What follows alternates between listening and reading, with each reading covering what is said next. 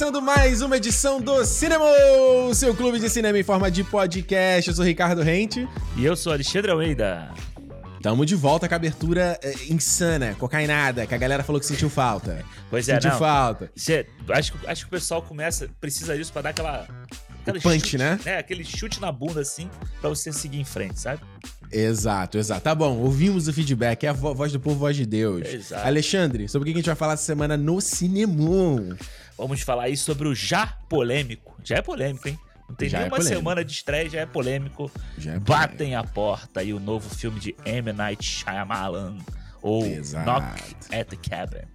Knock at the Cabin. Lembrando que esse podcast só tá no ar e só é possível por conta da nossa campanha lá no Catarse. Se você quiser fazer parte, você quer apoiar o nosso projeto, vai lá em clube.cinemou.podcast.com. A sua colaboração, o seu apoio é fundamental pra gente continuar no ar, beleza? clube.cinemou.com clube.cinemopodcast.com Antes, Alexandre, Boa. surgiu. Olha, cara, esse assunto aqui eh, me, me deixou com sangue fervendo quando eu li hoje de manhã Puto da vida. me deixou. Eu falei, cara, tem, tem- não, tem muitos aspectos pra gente falar sobre ele, e ele é muito importante. Por quê? Primeiro meandro, né? A gente tá nesse momento, tô sempre fala isso. Cinema, será que o cinema vai existir? Vai acabar? É só streaming agora? Ninguém mais quer ir pro cinema, tá vazio, né? Ninguém vai mais nas salas, não sei o quê. E aí, saiu hoje essa notícia no dia aqui que a gente tá gravando o no, que saiu na Variety, saiu na Bloomberg, saiu em um monte de lugar. Saiu, é. MC, a maior rede de cinema gringa aí, vai começar a fazer cobrança variável de ingresso. Ou seja, dependendo de onde você escolher o seu assento na sala, você vai pagar um valor diferente. Uhum. É, meus amigos, é tipo a coisa de, sabe, de avião hoje em dia. Se você quer comprar na janela, você paga o valor. Se você quiser comprar no tal lugar, tal valor. Se você quiser comprar, você quiser pagar mais. É isso, os caras estão querendo botar essa parada na sala de cinema. E a pergunta que a gente tem que discutir é: isso é um tiro no pé ou faz sentido? É, mano.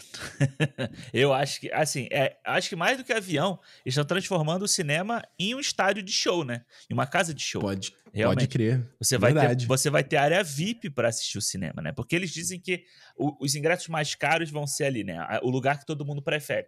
Que você entra, sei lá, Homem-Formiga começou a vender o ingresso, você entra lá uma hora, duas horas depois, o meio da sala já tá todo Acabou. vendido. Acabou. né? Você tem os É. lados e lá na frente. Ou seja, eles vão pegar esses caras, esses caras, não, esses assentos, né, ali do meio, depois do, a partir do horário das quatro, pelo que eles dizem, né, das quatro da tarde, que é o horário que as pessoas vão, não é o horário do que a gente gosta de ir no cinema, né, às vezes, no horário vagabundo, que hora vai vagabundo. é. Então eles vão pegar o prime time do cinema com os lugares e vão criar uma área VIP, pô. Só falta ter um cercadinho Só real falta. e para Só você ter falta. lá. E assim, cara, eu, ai, mano, eu não Se sei. você, pagou, se você pagou menos, mas na hora da que você entrou, o assento tá vazio, você pode trocar? Vai ter um cara dentro da sala vigiando, fala: Ô, ô, ops, você pagou aqui na fila da frente, você não pode ir lá não. Mas tá vazio. Ah, não, não pode. Você vai ter, é, você vai ter dois, dois checadores, né? Um dentro da e vai ter o bilheteiro dentro da sala, né, que vai passar conferindo, conferindo. Cara, eu acho que Isso, assim, mano, é- é- isso, é- isso é, é, é- porque, mano, se os caras hoje, os cinemas, eles já estão aí com essa coisa de. Às vezes falta de recursos, às vezes é difícil. Antigamente É. você tinha um lanterninha no cinema. Hoje em dia você não tem mais isso. O cara que às vezes você. Você procurar, às vezes, achar um, um funcionário pra ter um suporte, algum problema, às vezes é difícil. Como é Aham. que eles vão ter gente pra poder fazer essa dupla verificação, Alexandre? É, não, eu acho que essa parada do dupla verificação não é só isso não vai funcionar fora dos Estados Unidos, sabe? Eu acho que só vai funcionar tipo em lugar A mais gente teve aqui, lembra? A gente teve aqui na época do Covid. Tem É. uma coisa parecida com isso, né? É que você tinha que verificar, tinha que dar o seu o seu E você não podia trocar de vacina. assento. E você não É. podia trocar de assento. Tinha isso ainda. Cara, eu acho assim, a- a- quando eu li essa história, o que me veio à cabeça é o cinema, ele como experiência, né, ele sempre andou pra frente. Sabe? Ele Isso. sempre tipo tentou, né, aquela coisa, né? um- É um caçando o outro. Era a televisão caçando o cinema, o cinema caçando a televisão o tempo inteiro, de você Uhum. criar experiências para trazer mais atrair mais público. Uma Sim. situação dessa, desse aqui do, do de você cobrar isso, eu acho que é o contrário, sabe? Eu acho que você tira, você anda pra trás. É tipo Porque- você adicionar uma complexidade em algo que não precisa ser complexo, né? É, porque, tipo assim, beleza, você já tem hoje sal- salas VIPs, sabe? Uhum. Você já tem salas é, sei lá, Ah, a gente tinha, a gente aqui tem o, o The Box, por exemplo, né? Tem alguns assentos são assento de box, que é a, se- cadeira que treme, no meio da sala. Então, tipo, se você. É a única área diferente, né? Que aí o ingresso é um pouco mais caro, mas se É. você não quiser essa experiência de cadeira tremendo, só você não E bem comprar. ou mal, eles são relativamente os melhores lugares, né? Porque aquele é o meio da sala e tal, ele é um pouquinho mais pra cima, mas ele ainda é no centralizado e tal. Mas eu acho que assim, o cinema já tem experiências demais pra você encarecer o seu ingresso além disso. Entendeu? É. Você tem área VIP, aí você tem D-Box, aí você tem Screen 4X, sabe? Sei lá como é que é o nome. Aquela porra do, da, da- Aham. de 108, quase O 180 sc- Screen graus. X. Screen isso, que são as X. telas do lado. Isso. Aí você tem é, o cadeira reclinável.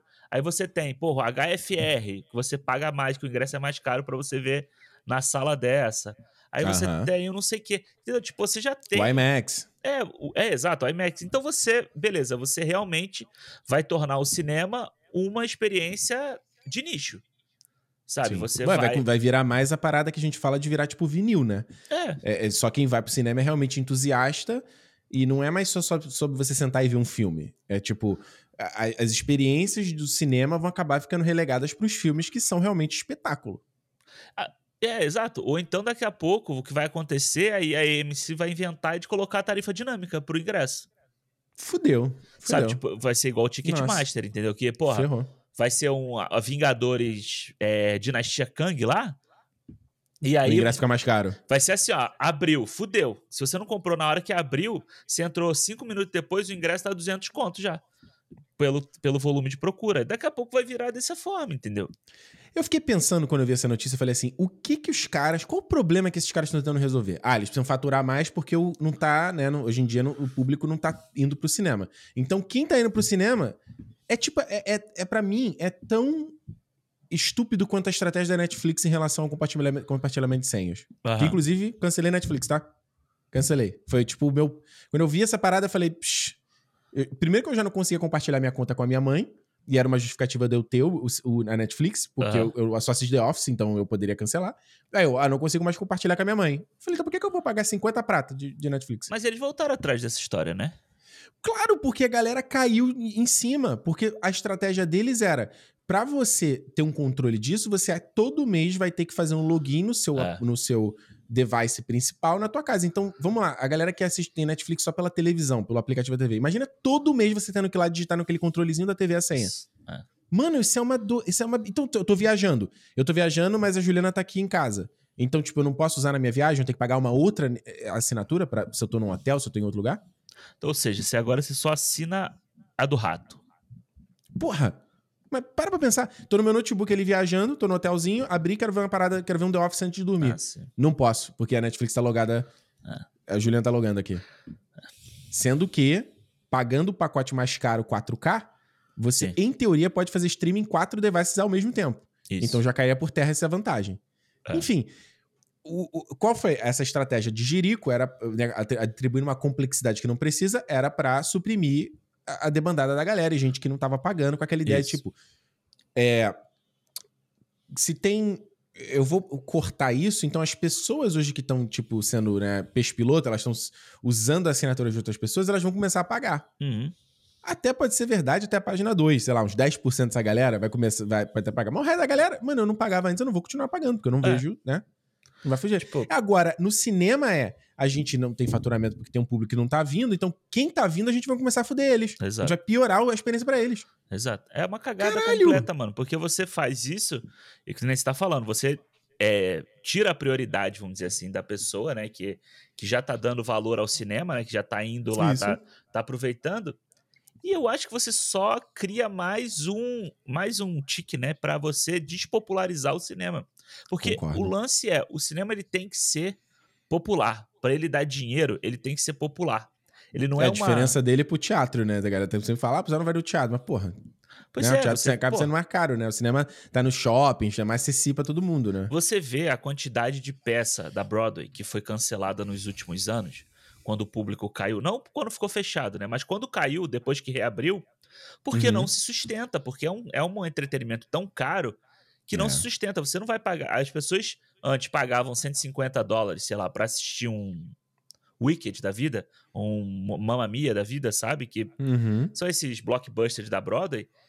Depois da pandemia, o cara não vai pagar isso. Então você não consegue se sustentar dessa forma. Então o cinema tá fazendo a mesma coisa.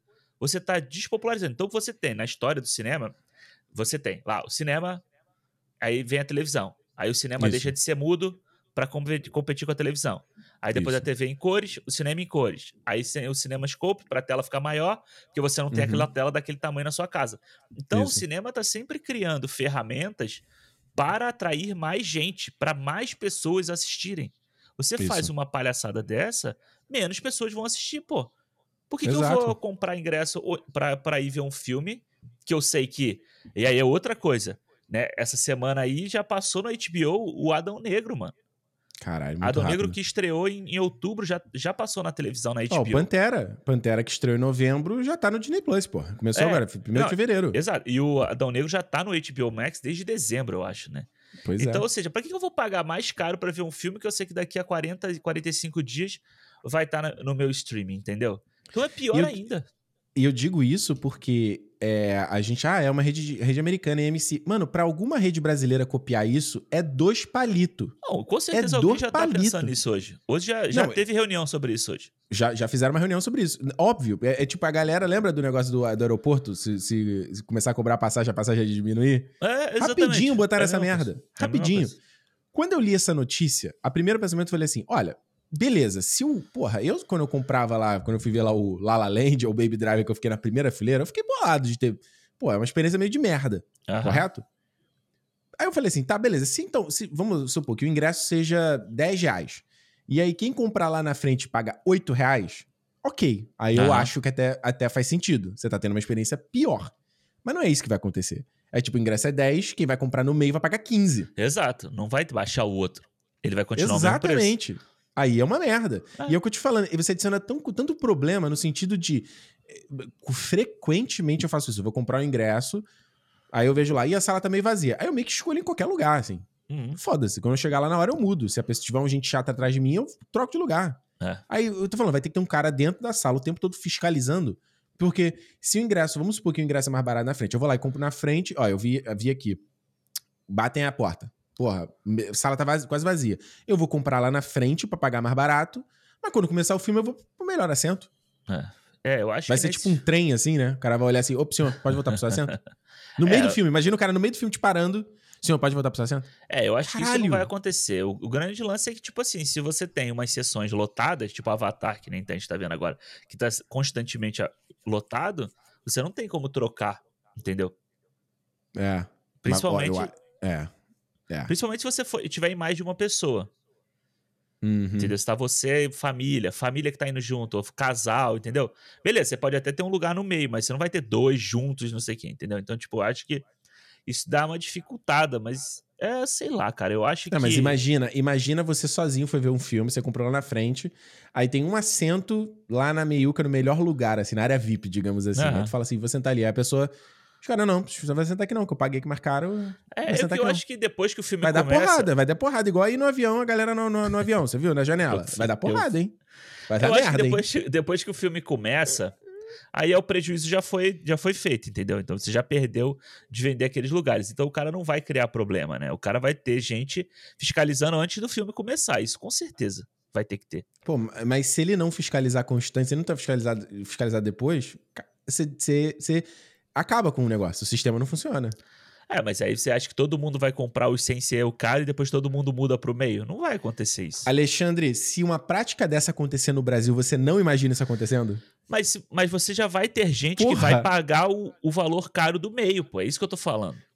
Eu sei, mas isso você tá considerando uma sessão lotada. Mas a sessão lotada é exceção, ela não é regra. Ah, eu acho que. é isso que eu mano, tô falando. Eu acho que isso vai acontecer só em filme grande.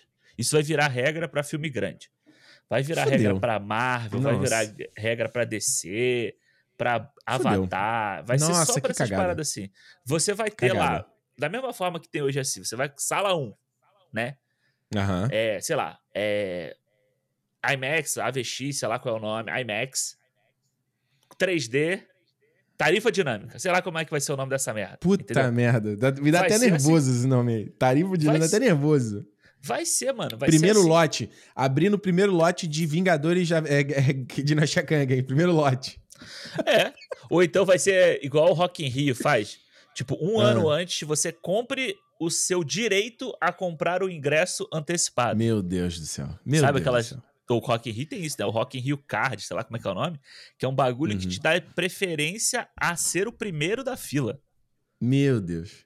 Eu, eu fico pensando, é olha, mano, eu, eu não sou um cara de vendas, né? Trabalhei, já trabalhei com vendas na minha vida, mas não é meu expertise nem nada disso. A gente Só, só, que eu tenho, um entendi, eu tenho um entendimento. Vamos ver se É. você concorda comigo, você, Alexandre e a audiência. Eu tenho um entendimento que você, quanto a pessoa que tá vendendo, você tem que tirar os, os- os o máximo de obstáculos que você puder. Pro cara fazer a compra sem pensar. Ele, ele, tipo, se você. Imagina, você vai fazer uma compra, você tem que fazer login, botar o cartão, botar o endereço. Você tem várias etapas que a pessoa pode parar e Aham. refletir. Você vai numa loja, tem um produto lá maneiro. Você tem uma fila gigante pra comprar.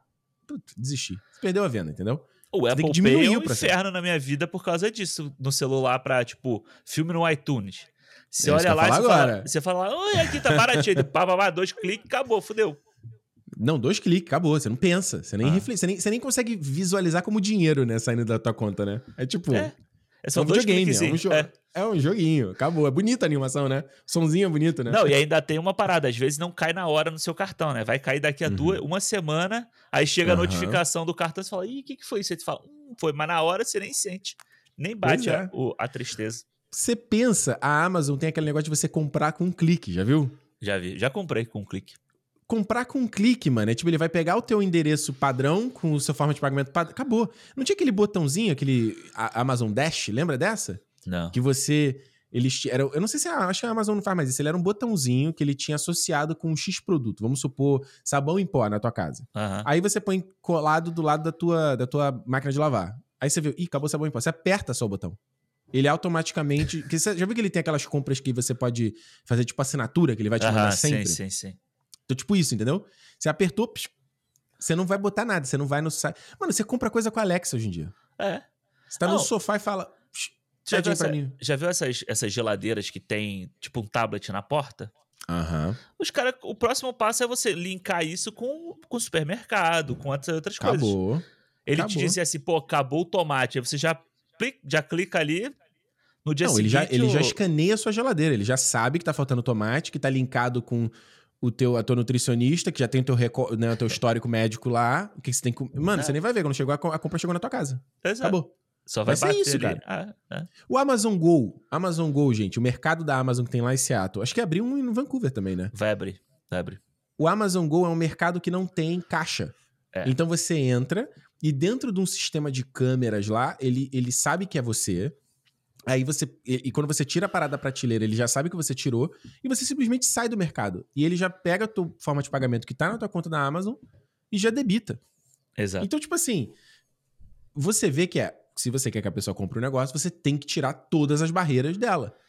Isso no cinema é você adicionar mais uma barreira, uma barreira gigante. Aí o cara tem que escolher o filme. Será que vale a pena eu ver esse filme no cinema? Pô, daqui a pouco ele vai estar no streaming.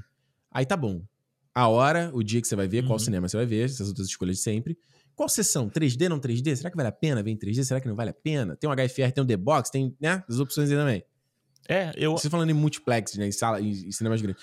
Acabou, cara. É. Acabou. Fala Eu- aí, mano. Em casa, eu espero em casa eu ver essa porra. É, eu acho que é um concertizar, né? Vou dizer assim, você transformar realmente em show. Porque assim, beleza. O, a Beyoncé, tá, a Taylor Swift, o Bruce Springsteen, todo mundo, tarifa dinâmica no Ticketmaster, tá tudo vendido, entendeu? Conti- As Aham. pessoas continuam consumindo. Mas Claro. é nichado. Não, vai, não Claro. é popular. Você não vai pegar um, um cinema, sei lá, num shopping porra, sei lá, um Norte Shopping da vida, vamos dizer assim, né? Um, Uhum. um Nova América, um lugar, não é que não é na zona sul do Rio, né? Que você Isso, tem isso. salas, aquelas salas bizarras de mente cara com pipoca trufada, o caralho, não sei o quê. Que você tem o povo indo assistir o filme, sabe? Tipo, Isso, cinema do povão, é isso, É, da gente, gente como a gente, é isso. pra- é o cinema que a gente ia, né? Isso, Eu também ia no outro exatamente. cara quando eu queria fazer uma palhaçada. Shopping mas- Grande Rio, Carioca É. Shopping, é isso aí. E tipo assim, você vai fazer uma parada dessa nesse lugar, porra. Sendo que Acabou. o cara, tipo, tá. É, o que você falou, o cara divide a senha dele com os amigos, o cara não sei o Acabou. que e tal, e aí ainda tem o Torrent. Que a Ainda gente tem aqui isso. não tem isso. Não tem, Acabou. entre aspas. Acabou. Tem. Quem quer fazer, faz. Mas no Brasil, que é liberado, o o cara Acabou. vai procurar o caminho mais fácil, pô. Não é o caminho que tá dificultando a vida dele, entendeu? Imagina ele compra o ingresso, tá com. O que eu te fazer quando era adolescente, a galera indo ver o filme, cabeçada. E aí, tipo, o pessoal quer comprar uma fileira, um bando de, de, de moleque, e aí cada assento tem um valor diferente. Não, fala, pô, pô, peraí, fica no meu marcado aqui, cara. Pô, tô sem dinheiro, vai, troca aqui comigo. Pô, tu imagina, tu imagina a fila do daquele caixa eletrônico, aquela, aquela totem Acabou. eletrônica. A Acabou, fila lá, acabou. a tia botando assim, hum, não, esse assento aqui 27 reais, não. E esse aqui tá 30, hum, não. Ah, tem um de Não. 15. Ô fulana, tu quer o de 15? É lá na frente. Ah, não quero não. Aí, puta que pariu. Não, se já tem gente que parece que tá jogando videogame nessa porra, né? Acabou, acabou, acabou. Começou o filme, o cara tá escolhendo ainda o assento dele, É. cara. Será que quando começar o filme, se começar o filme, o ingresso fica mais barato? Puta que pariu. Enfim, pra encerrar, não- queremos ouvir de você, público. O que, que você tá ouvindo aí? O que, que você acha disso? Eu acho que a gente pode entrar num consenso aqui que é ideia de merda. De merda. É, de merda. De merda. Meu De merda. Deus. Vamos ver. Novidades nesse assunto, a gente volta a falar aqui no cinema. É em Correto. Alexandre? Correto. M. Night Shyamalan é o nome do cara. É o, Isso. é o, é o, é o maluco que, que, logo no começo da carreira dele, já construiu um nome. Um nome, um símbolo, uma grife. Eu acho que a gente sempre fala disso aqui no cinema, dos, dos, dos poucos, poucos artistas ainda, né, de, de cinema que continuam com essa grife em torno do seu nome. Isso, isso, isso. M. Night Shyamalan, bem ou mal, o cara que já pisou na bola um monte de coisa, fez projetos terríveis, mas é o cara que ainda continua com o nome na praça. E agora ele entrou aí já tem algum tempo, né? Depois de ele ter tomado muita porrada, muita porrada lá com o último mestre do ar, com lá o, a- o Depois da Terra, né? Com o Will Smith. O Isso. que mais que ele O- fez? O que- fim, fim dos tempos. Fim dos tempos. Ele foi tomando na cabeça. Mundo falou, cara, acabou M. Night Shyamalan. Aí ele voltou a se recuperar, né? Fragmentado, com a visita. Aí lança o vidro. Tem gente que gosta. Eu acho um lixo. Eu também. Aí mas, Caralho, que tem de gente que gosta desse filme, eu fiquei impressionado. Não consigo entender. Não consigo entender. Então foi um cara que ele meio que ele começou a correr pelas beiradas, né? Pra recuperar Isso. o nome dele. E É. agora com esse Batem a Porta, que é adaptado de um livro de 2018, que é A Cabana no Fim do Mundo, Isso. e que já teve dois roteiristas que fizeram um tratamento, né? Fizeram adaptação, e ele escreveu um roteiro em cima do roteiro dos caras. Isso. E aí, É, Alexandre? Fica aquele É- silêncio. E aí, É o Alexandre? segundo filme dele. É, é engraçado, né? O, o Shyamalan, ele sempre... Eu, o Shyamalan, ele é o artesão do cinema, né? Ele é o cara que, que- Ele gosta de fazer o bagulho dele, né? Ele é muito foda. Você vê todos os filmes dele, é escrito, produzido, dirigido e atuado, inclusive, que ele tá, está atuando nos filmes também, né? Eu, eu valorizo muito isso, tá? Eu acho isso muito foda. Eu não, eu acho do caralho, assim. E é aquela coisa de você criar as suas histórias pra contar, né? Só que os Sim. últimos dois filmes dele, né? O Tempo e agora esse, são adaptações. Então você já vê que o cara vai ver O aquelas ideias tempo dele é adaptação, eu É achava uma que era história ideia em dele. quadrinho. Não, uma história em quadrinho. Ô, louco, não sabia. Vai ver acabar as ideias dele, ele tá guardando pra alguma outra coisa, pra um outro tempo, entendeu? Mas eu, eu acho que assim, eu agora, né, nessa vibe de ver o novo, eu revi os filmes dele todo. Não, mentira, todos não, porque eu É não vi. Todos, caralho. Avatar eu não vi, desculpa, Avatar não. É o último mestre do ar não vi. Eu, After também Earth nu- eu não eu vi. nunca vi. Eu nunca Não, vi. Uma vez tá bom, mano. Você não precisa sofrer outras vezes com isso. o, que eu fui, o que eu fui ver de novo eram filmes que eu não lembrava, ou que eu não tinha visto. Uhum. Tipo, a visita, eu não tinha visto a visita. Eu vi a visita também. Podemos Muito falar da foda. visita? Muito foda. Eu achei a visita muito foda. Eu achei Muito o filme foda. muito maneiro. Muito... E, e engraçado que na época a galera falava, ah, pô, o filme é maneiro pra caralho. Mas eu não dei bola. Eu falei assim, hum, Porque tá todo mundo será? de bode do, do Shyamalan, né? Claro.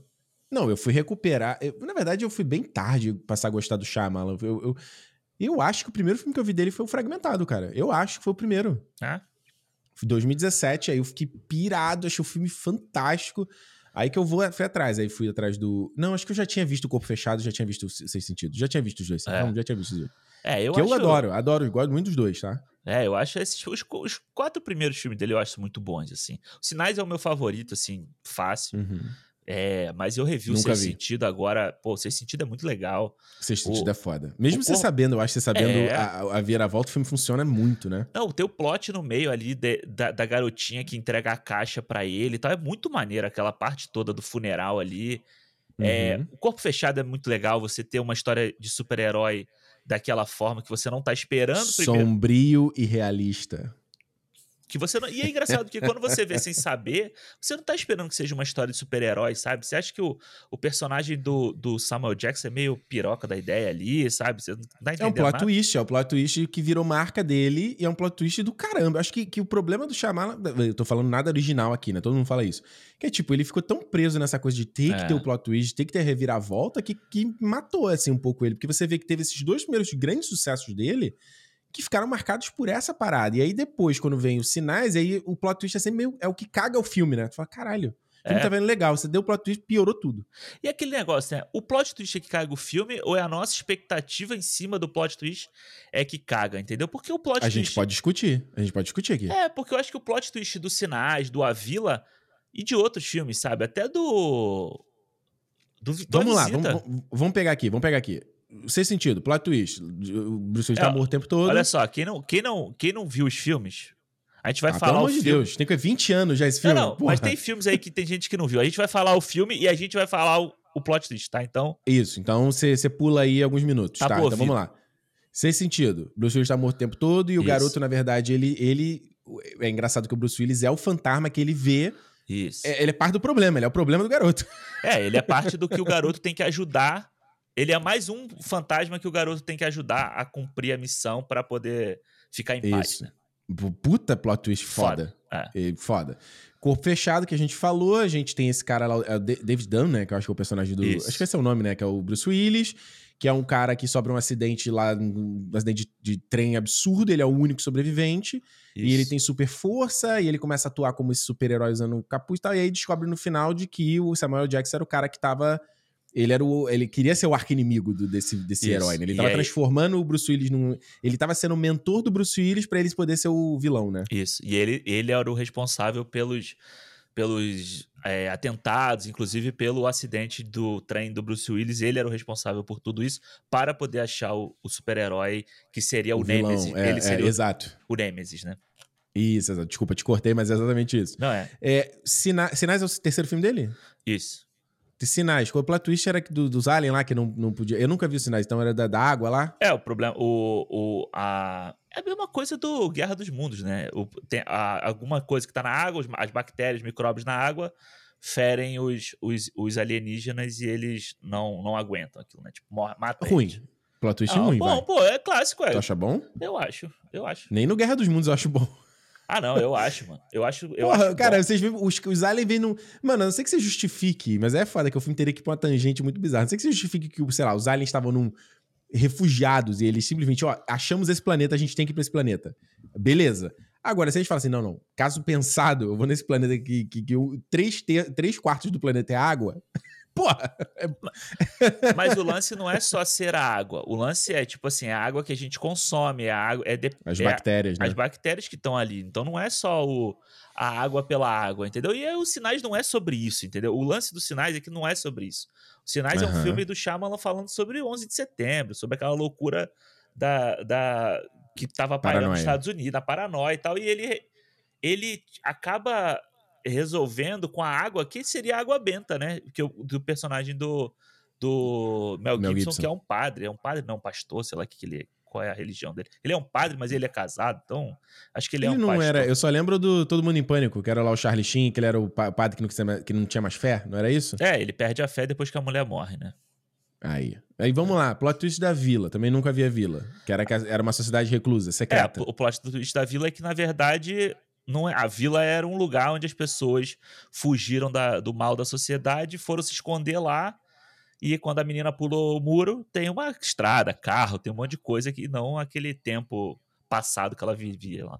Isso. E tem o lance do- do- da- dos próprios chefes da, da- do vilarejo, eles simulavam monstros pra Isso. assustar as pessoas. Eu acho bom, acho um puta premissa boa e Não, plot é maneiro pra É caralho. bem legal, é. E depois, no final... No final tem o... Aí depois aparece... Depois que ela já sabe, aparece um monstro e você fica dizendo, porra, quem é esse monstro? Mas, na verdade, era o... Adrian, Adrian Brody, é. Que Hum. tava vestido como monstro. E aí, vamos lá, próximo filme dele, A Dama da Água. A Bryce Dallas Howard tá no, no Vila também, não é? Isso. Tá nos dois. Tá no, na- tá no Vila, tá no Dama na Água. Qual da, Dama na Água, eu vi algumas cenas só, não sei de nada. Conta pra É, a mim. Dama na Água é uma, uma fábula, né? Então Aham. ela, ela. Então o plot twist, no final das contas, é que, tipo, beleza, é uma fábula, todo mundo naquele condomínio tem que ajudar essa, essa ninfa, né? Essa, essa personagem Uhum. que aparece lá. E aí, beleza, pô, fulaninho é o, sei lá, o mensageiro, fulaninho é o escudo, o outro é o healer, né? O, o curador e tal. Só que no final Uhum. das contas não é. É ao contrário, são outras pessoas. Aí tem, o garo, tem um garotinho, e no final das contas o Paul Giamatti é que seria o cara que cura ela, entendeu? Então, tipo, não, não são os outros. Hum, Não é, então, aí já é uma coisa, já não é um plot twist do tipo assim, uma surpresa. É um, Aham. é um plot twist de, de roteiro normal. De você estar Uhum. indo para um lado e, na verdade, era um outro, era uma informação errada. Aí é uma, uma coisa bem normal, eu acho. Bom, Fim dos Tempos é o próximo filme. Eu lembro do trailer dele vendo no cinema. Era muito impressionante, né? Da galera simplesmente caindo, né? Trailer Morte, é cara, incrível, processo de né? construção. É. E que era o lance no ar, né? Que era o lance no ar que tava passando de uma doença, era alguma coisa assim que fazia as pessoas morrerem? Não, era era o, a natureza se vingando do, do mal que a Putz. humanidade estava fazendo contra ela, e aí vem o vento, e o vento Ruim faz as caralho. pessoas se matarem, né? Ela cria um, uma coisa para as pessoas se matarem. Olha, eu revi o Fim dos Tempos, Ah, eu não achei ele péssimo como as pessoas falam. Ele é ruim. é mesmo? É, ele é ruim, assim. Ele é mais fraco que os outros filmes do Shaman, né? claro. Lá o Mark Wahlberg falando, não! Nossa, mas, Não! mas o problema do filme é o Mark Wahlberg e a, a Zoe Deschanel, mano. Os dois Puta são muito merda. ruins, assim. Estão é. perdidos no filme, né? Caralho, Perdidos. ela então é impressionante como é ruim. Impressionante. Tadinha, tadinha. Nossa. Ó, Último Mestre do Ar, Namen. Ah, mas e aí? aí, esse não tem plot, eu acho. Plot twist no Tem final. nada, né? É só a historinha lá. Esse filme é muito Eu sei que a, ruim, a galera, a galera fala tanto desse material aí do Avatar Last Airbender, que é maravilhoso. Eu tentei ver, eu achei muito infantil a parada aí. Todo mundo fala, ah, não, depois fica adulto. Eu falo, mano, é igual o Clone Wars, então, desculpa. Você tem que ver, tipo, 20 mil episódios É. de bagulho infantil pra virar uma coisa boa. Ah, desculpa. É, eu nunca fora. vi. E é muito doido, né? O menino do. O filho do Mark Wahlberg. Não, a, fi- a filha do, do personagem do Joe Leguizamo no Fim Hum. dos Tempos tá usando a mochila do Avatar, Do Eng. do Aang. Ok. O Depois da Terra, que é o, é o grande infame esse projeto, que é o Will Smith, que não era Shyamalan dirigindo, o Smith que meteu o pé É. demais, o ego falando absurdamente, que meteu o Jaden Smith. E aí? Eu não lembro. Esse eu vou te falar que eu não lembro. Eu vi, eu vi assim, tipo, na Globo, quando passou na Globo, eu acho. Eu não me Ah. lembro. Eu não me lembro e também não faço questão de ver porque, lembrar porque é muito ruim. Tudo eu isso. nunca assim. tive vontade de ver nenhum fi- nenhuma vez esse filme. Porque Eu ele, go- ele- ele- é, é, o Will Smith fica na nave, né? E aí Isso. o Jaden tem que ir e é meio uma terra. é tipo aquela viagem do. Aquele filme é do Spielberg, né? Não aquele Máquina do Tempo? É, não é do, do Spielberg, mas eu sei qual é. É, não, é. O, Não é do Spielberg esse filme? Não. Esse filme é horrível. É, horrível. É, o Will Smith fica machucado na nave, né? E o filho tem que ir. Tem que buscar ajuda para alguma forma de ajudar ele. Mano, esse filme. Dizem, né? Quem gosta dele diz que tem umas coisas legais, de ação e tal. Eu não vi nada de bom. E aí eu. Pra mim, o filme- melhor filme do Jaden Smith é o Karate Kid lá com o Jack Chan. gosto. Concordo. É o melhor mesmo. É o melhor mesmo. Depois disso, 2015, A Visita. Então, esse eu vi agora. Bom. Achei um puta filme legal. Primeiro que eu não sabia que o filme era todo filmado do ponto de vista das crianças. As Sim. crianças indo visitar. Criança vlogueira indo visitar os avós pela primeira vez, porque os avós ficaram muitos anos sem, sem falar. 20 anos, né? Sem falar com a mãe, que era Isso. Catherine Han, que eu também não sabia que tava no filme. Isso. Então o filme é todo filmado do ponto de vista das crianças, fazendo vlog. A, a filha é meio metida a, a ser filmmaker, porque era uma parada do pai, então o pai Isso. abandonou eles, então Ela quer com ser ela. documentarista, né? É, o plot twist é de que quem são os avós da criança não são os avós da criança. Eu achei muito bom esse plot twist. Eu achei bom pra caralho. Assim, na hora que, a- que ela fala assim. Não, mas esses não são seus avós. Eu falei, o quê? Eu achei muito foda. Porque- eu vou te, vou te contar, eu vou te contar uma história. Assim, eu vou te contar uma parada. Eu, quando eu come, quando eles, eles, ela- eles pegam um trem e encontram os Isso. avós lá no interior da cidade, do, do, né, do local. Quando eu tenho essa cena, eu falei, cara, como é que eles sabem quem são os avós? Eles levaram uma foto, eles não têm celular, como é que eu vou saber? Tu já tinha me chamado a atenção. Mas, quando a gente tava vendo o filme, eu dormi em alguns pedaços e eu não vi o plot twist. Então eu acordei num dado momento, que era a parte da loucura acontecendo, e aí terminou o filme, sem eu saber do plot twist. E eu falei, legal o filme, ainda funcionava pra mim, sabe? Eles, eles ainda sendo os avós deles. Aí quando eu voltei e revi tudo, ainda ficou bom o filme, com o plot twist também.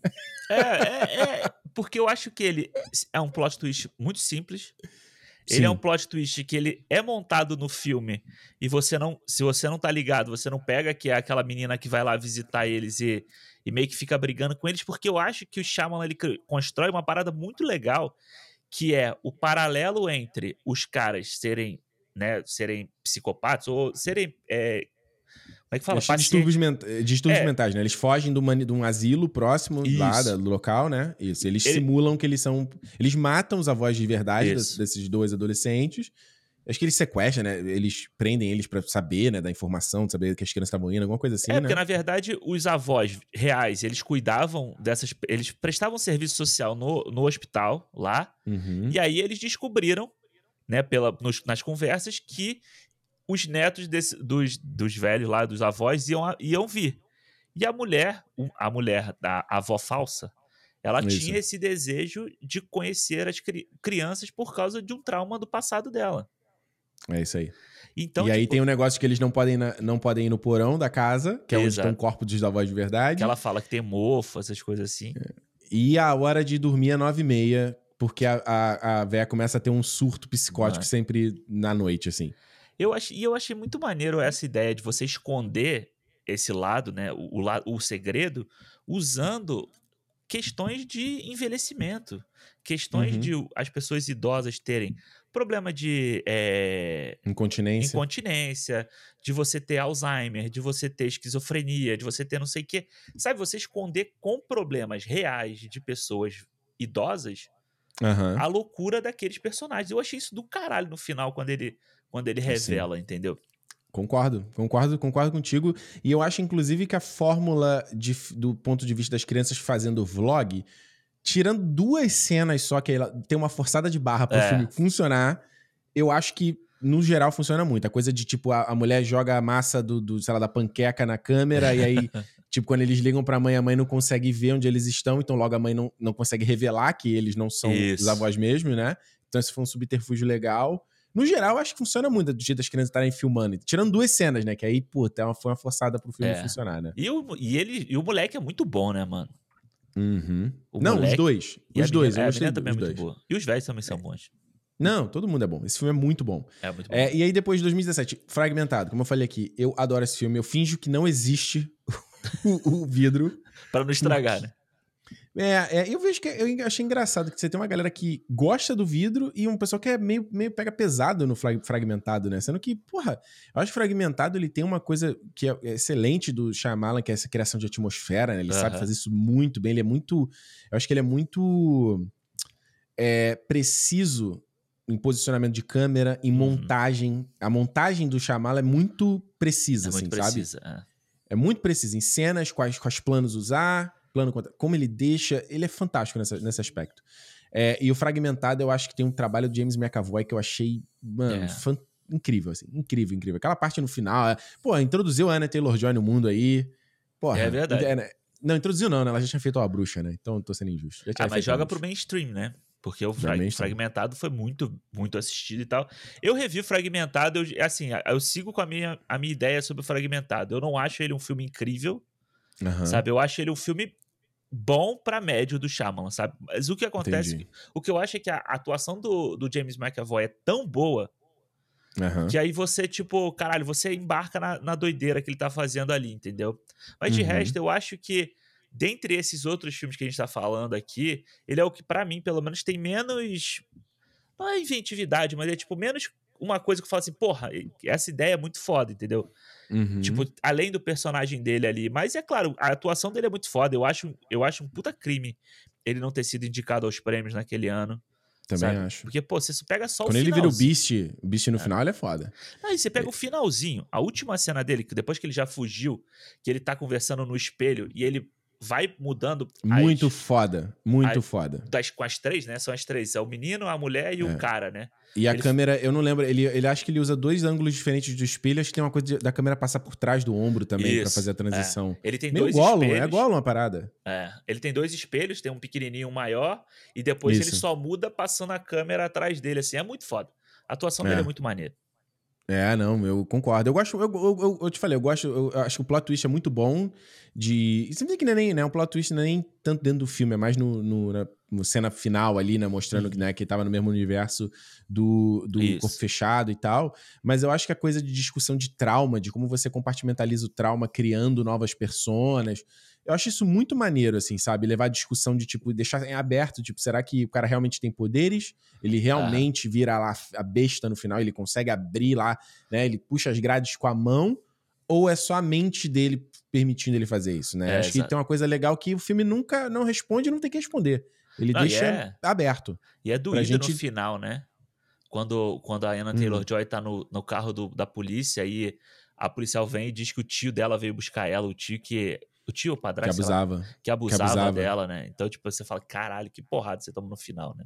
Não, total. Que ele desiste, ele desiste de acabar com ela quando ele vê que ela era tão traumatizada quanto Isso. ele, né? Isso. Eu isso. acho, eu gosto muito, enfim, como eu falei, eu Não, gosto muito da claro. visita. Não, e aí a gente fragmentado.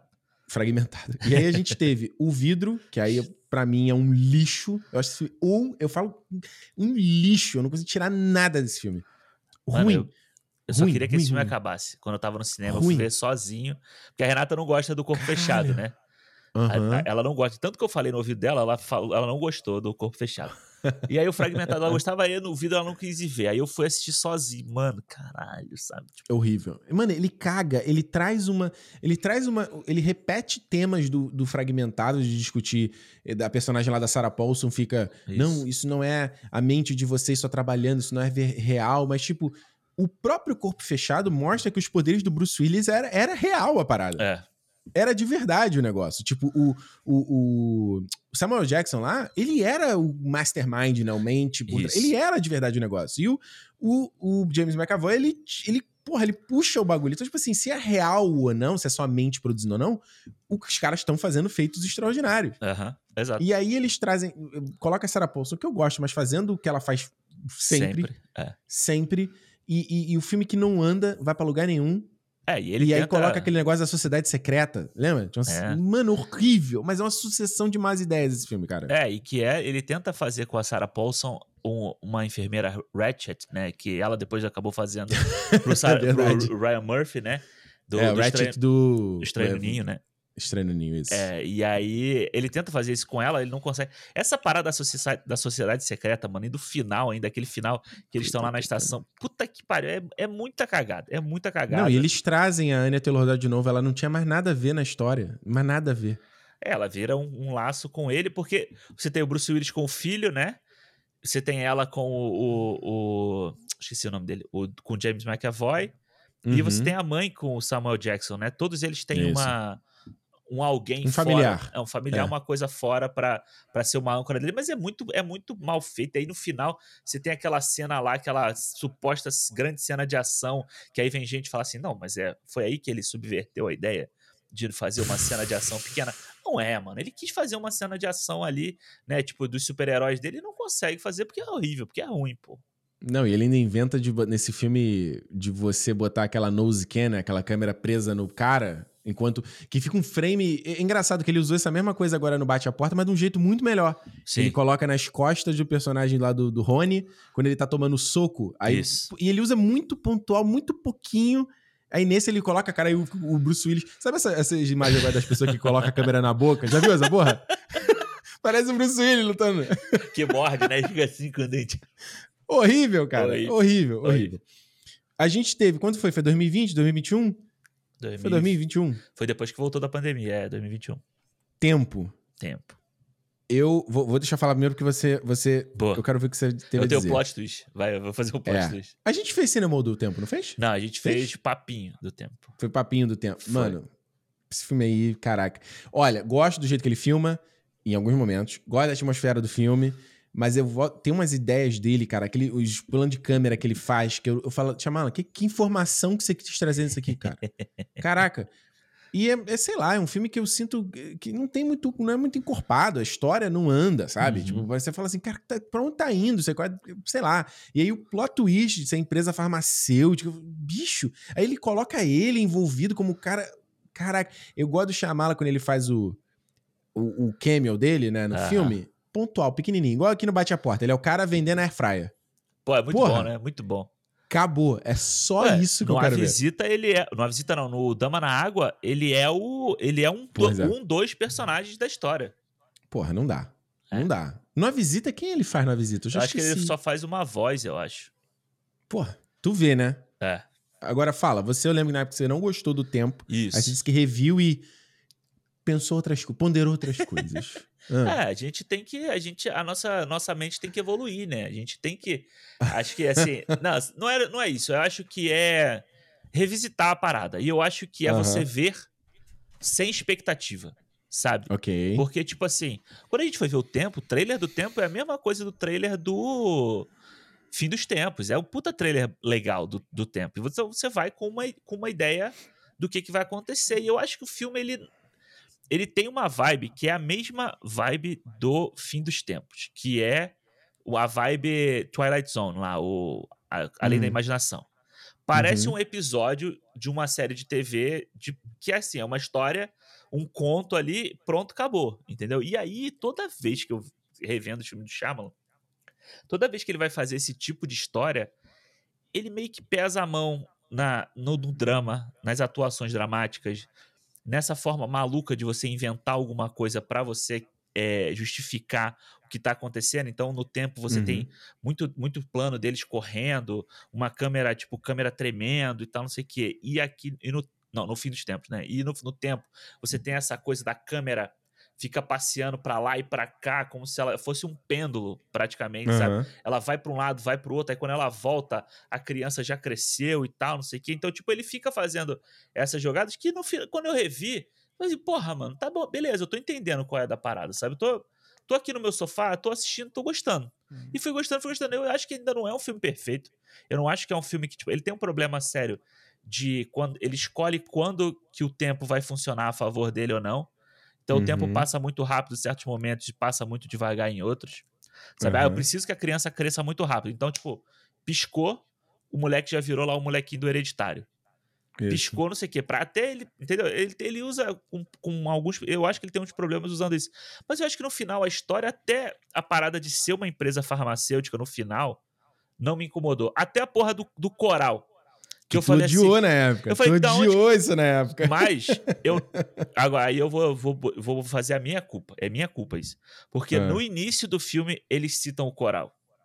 Ah. Quando eles chegam na praia, o Gael Garcia ah. Bernal fala pro garoto: fala, Olha, Fulano, olha que coral, olha aquele coral que tem ali. Uhum. Olha como é que ele é. Ele fala uma palavra, tipo, olha como é que ele é brilhante, ou como é que ele é não sei o quê. E o garotinho corre e fala assim: Ah, eu quero brincar na, na areia. E, tipo, caga e anda pra ideia. Entendeu? Mas Entendi. ele cita a parada do coral. Porque quando eu vi, eu falei, caralho, que porra de coral é esse que ninguém falou e aparou, apareceu do nada, entendeu? Mas no final foi, foi legal, foi uma experiência legal, reassistir o tempo. E eu acho que tem até, o, até a porra do, do Gael Garcia Bernal, que eu acho que ainda é ruim. Mas, mano, porra, você compara... Aquela mulher dele lá que fez o Trama Fantasma com o Paul Thomas Anderson. É, é, Nossa, é. péssimo. Péssimo. E não, e tu me lembrou agora que ele faz aquela, aquela estabilização, lente é. zoom in, zoom out, e aí estabilização. Eu não. Caralho, eu falei assim, Tia o que, que você quer contar aqui? Eu, eu acho que esse, é, esse, é, esse é o ponto do, do Shyamalan, que eu acho que é. ele se perde no personagem. Aham. Ele se perde no personagem Shyamalan. Então ele tem que inventar ah, um jeito diferente, ele tem que fazer a história de um jeito diferente. O que, cara, olha, quanto artista, eu acho legal, porque realmente, até uma coisa dar certo ou não, você tem que tentar lá, ir lá e fazer. É. Só que às vezes é demais. Eu acho que ele fode o tom, né? Falta alguém falar assim, chamar meu amigo. Agora não. Agora é, não. Porque você vê vários filmes dele que ele tenta quebrar esses padrões, né? Ele faz uhum. muita quebra de padrão. Nesse sentido, ele filma praticamente como o um filme do Spielberg, sabe? Com aquela câmera uhum. pegando os adultos na, na, linha da cintura. Várias vezes ele faz isso. E aqui no tempo eu acho que ele quer fazer essa coisa meio, tipo, meio doida, meio maluca, sabe? Do tipo assim, simular na câmera a paranoia da cabeça dos personagens, entendeu? Então Pode essa ser. ele se eu, a gente tava falando de antes de a gente gravar de God of War. Uhum. Se eles fossem uhum. fazer aquelas cenas do God of War, sabe que tem, tipo, aperta o X, aperta o A, uhum. aperta o C, tinha que ser filmado igual o Shyamalan fazia essas cenas. Tipo, a câmera uhum. vai, aí dá um zoom lá e sai, volta e faz não sei o quê. Tinha que ser uma parada maluca dessa assim. Mas... E todo mundo vomitando no final da sessão. Em 3D ainda. E você vai Puta pagar mais caro ainda pra ver isso. Pra sentar no Olha, melhor lugar. Fudeu. Fudeu, prefiro ver em casa, porra. Olha, chega de enrolar muito. Batem a, a, a batem a porta. Hum. Eu assisti esse filme ontem e eu vou te falar, mano. Eu acho que ele. Esse filme. Eu, eu, o, o, a, o, meu problema dele é com a história, a gente vai falar isso mais à frente. Isso. Mas, com exceção disso, eu acho que ele é, quanto direção, fantástico. É. Acho a cinematografia do filme maravilhosa. Eles fazem. Cara, na verdade, foi a parte que eu mais gostei do filme, foi a cinematografia. Que eu achei o filme. Não só que a gente fala de ah, a cinematografia maneira é o, é o frame bonito. Não é só isso. Tipo, às vezes você tem uma composição bacana, é muito interessante. Eles fazem uma coisa de de muito clássica assim no sentido deles filmam com lente anamórfica no formato né eu não sei qual formato específico mas bem widescreen assim não muito mas ainda bastante widescreen uhum. E ele brinca muito com a coisa de. Ele faz um enquadramento que é tradicional, que é a coisa da regra dos, terços, dos terços, né? Que é tipo. Se você não, não conhece, você pega um frame, do, divide, põe duas linhas verticais, duas linhas horizontais. E onde isso. essas linhas se cruzam são os pontos de interesse do frame. E ele usa muito isso, né? Você vê uhum. que às vezes ele faz uma parada muito de. A câmera não, não anda muito pelo cenário, né? ela não é muito móvel, ela quase isso. sempre tá fixa. E ele brinca com o rack focus, né? Que é a coisa que é a troca de foco. Tipo, você tem o cara no primeiro plano, segundo plano, terceiro plano, aí você troca o foco para você. Isso fazer a composição diferente. O Better Call Saul na sexta temporada fez direto, eu acho um tesão, eu adoro. E o, o lance de você filmar com, com eu acho que a película também, e com a lente anamórfica, você vê que a distorção, o, o, o, boca, né, que é o efeito boca ali de distorção, é lindo. É. é bonito, você tem, tem, aquele padrãozinho, né, aquela, aquela tipo pílula, assim, vai ficar Isso. um tesão, sabe? Aí ele pega, o, ele faz uma coisa de, às vezes, de botar uns enquadramentos nos lugares interessantes, porque a gente falou aqui do Aronofsky em relação ao A Baleia. Hum. Você vê que o Abalê ele não tenta ser um filme que chame a atenção nesse aspecto visual. E ele acaba que, para algumas pessoas, inclusive você, acaba ficando Isso. meio boring de algum momento. Total. Nesse, também é um espaço confinado da cabana, mas às vezes ele filma não só essa coisa que eu te falei de fazer composição, então ele é criativo de, sei lá, ele põe a câmera atrás dos dois caras que estão presos, aí cada um tá num, num terço, né, num, num, elo, aí você tem o Dave Bautista no meio. Eles estão, tipo, ladeando o Dave Bautista. Fica muito Isso. foda. Aí tem no momento que o cara vai entrar na porta, ele pega. A câmera tá tipo de. Um, tipo bird's eye, né? View, uh -huh. né, que ele chama. Que ele é de cima apontando para baixo e ele faz tipo um, uma espécie de angulação com a porta. E às vezes ao contrário da cabana também, na angulação da cabana. Uhum. E ele faz uma parada que eu gosto muito também, acho que em certos filmes funciona muito, que é a coisa do, do plano e contraplano, onde o ator, na verdade, ele tá olhando direto pra câmera, né? A câmera faz os olhos do Isso. personagem que ele tá conversando. O que é muito interessante e chama muita atenção da menina que faz, a Wen, e como ela é excelente. Ela é muito boa. Porque né? em muitos casos ela não está falando com o Dave Bautista, ela está falando com a câmera. Uhum. O Dave Bautista provavelmente está até ali dando a fala para ele. E muitas vezes em filme nem é isso. Às vezes é o, subver, o, supervisor, do, o supervisor de roteiro que está dando essa fala. Uh, uh, uh. O ator não está ali, entendeu? Então você está olhando para a câmera e, dando, e ele faz isso direto. E eu acho muito bonito. Ele, né, os filmes bem fechados, na cara dos caras, aí aquela. Quando o cara tá momentos de tensão. Eu acho que fica muito bonito. Então, acho que, pra mim, de longe, a parada que eu mais gostei no filme foi isso. Foi essa, é. essa, esse aspecto de, de, narrativa do filme, sabe? É, eu acho que a direção. Narrativa visual, no caso. É, a direção Desculpa do. A direção do Shyamalan ela é muito boa no filme aqui. Eu, eu hum. gostei muito do filme, tá? Eu já vou deixar claro que eu, eu achei o filme muito bom.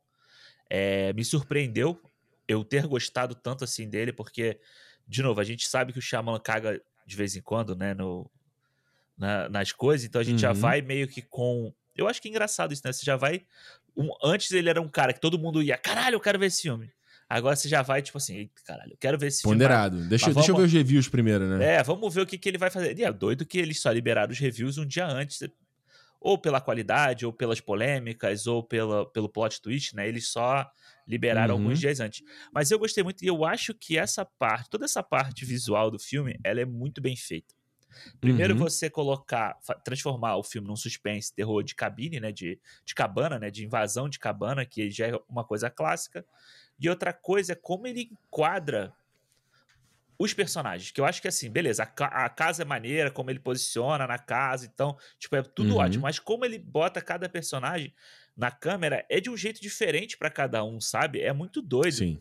Como você vê no início, você tá, tem aquela conversa entre o Bautista e a menina, né? E o Bautista, ele preenche a, a tela inteira.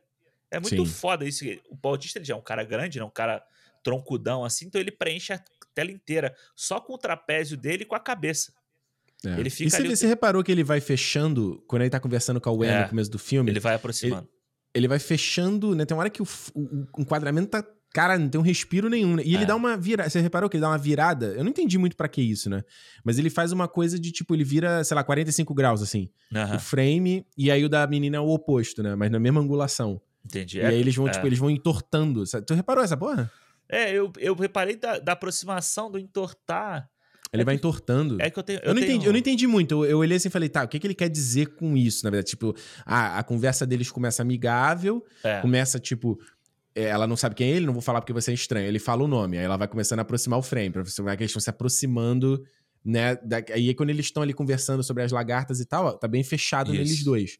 E aí quando o papo começa a se desvirtuar, que ele vai falar, não, eu tenho algo a fazer, eu vou ficar muito triste. Aí, aí o frame começa a se entortar, como se o papo É, estivesse o, perdendo o rumo. é, porque o plano, esses planos holandeses, né? Essas coisas que você é, tira a, câmera do eixo, Isso. ele, ele foi criado para servir como é, como se a pessoa tivesse, é como é para mimicar, né, para replicar como tá o pensamento da pessoa. Então é confusão, é uma coisa que a pessoa tá confusa, ela não tá entendendo o que tá, o que tá acontecendo, a cabeça Uhum. dela tá funcionando, tipo, né, Tá tipo, desorientada. Desorientada, é isso a palavra. Então é meio que isso. Quando, a- quando o conflito entre eles dois começa a acontecer, e o papo que antes, né, tava acontecendo sobre a, o gafanhoto, o grilo, sei lá, e, e tá falando ali, quando eles começam a bater, então meio que. Talvez seja por isso ele, faz, ele fazer essa questão visual do tipo assim, mano, a conversa não tá fluindo mais.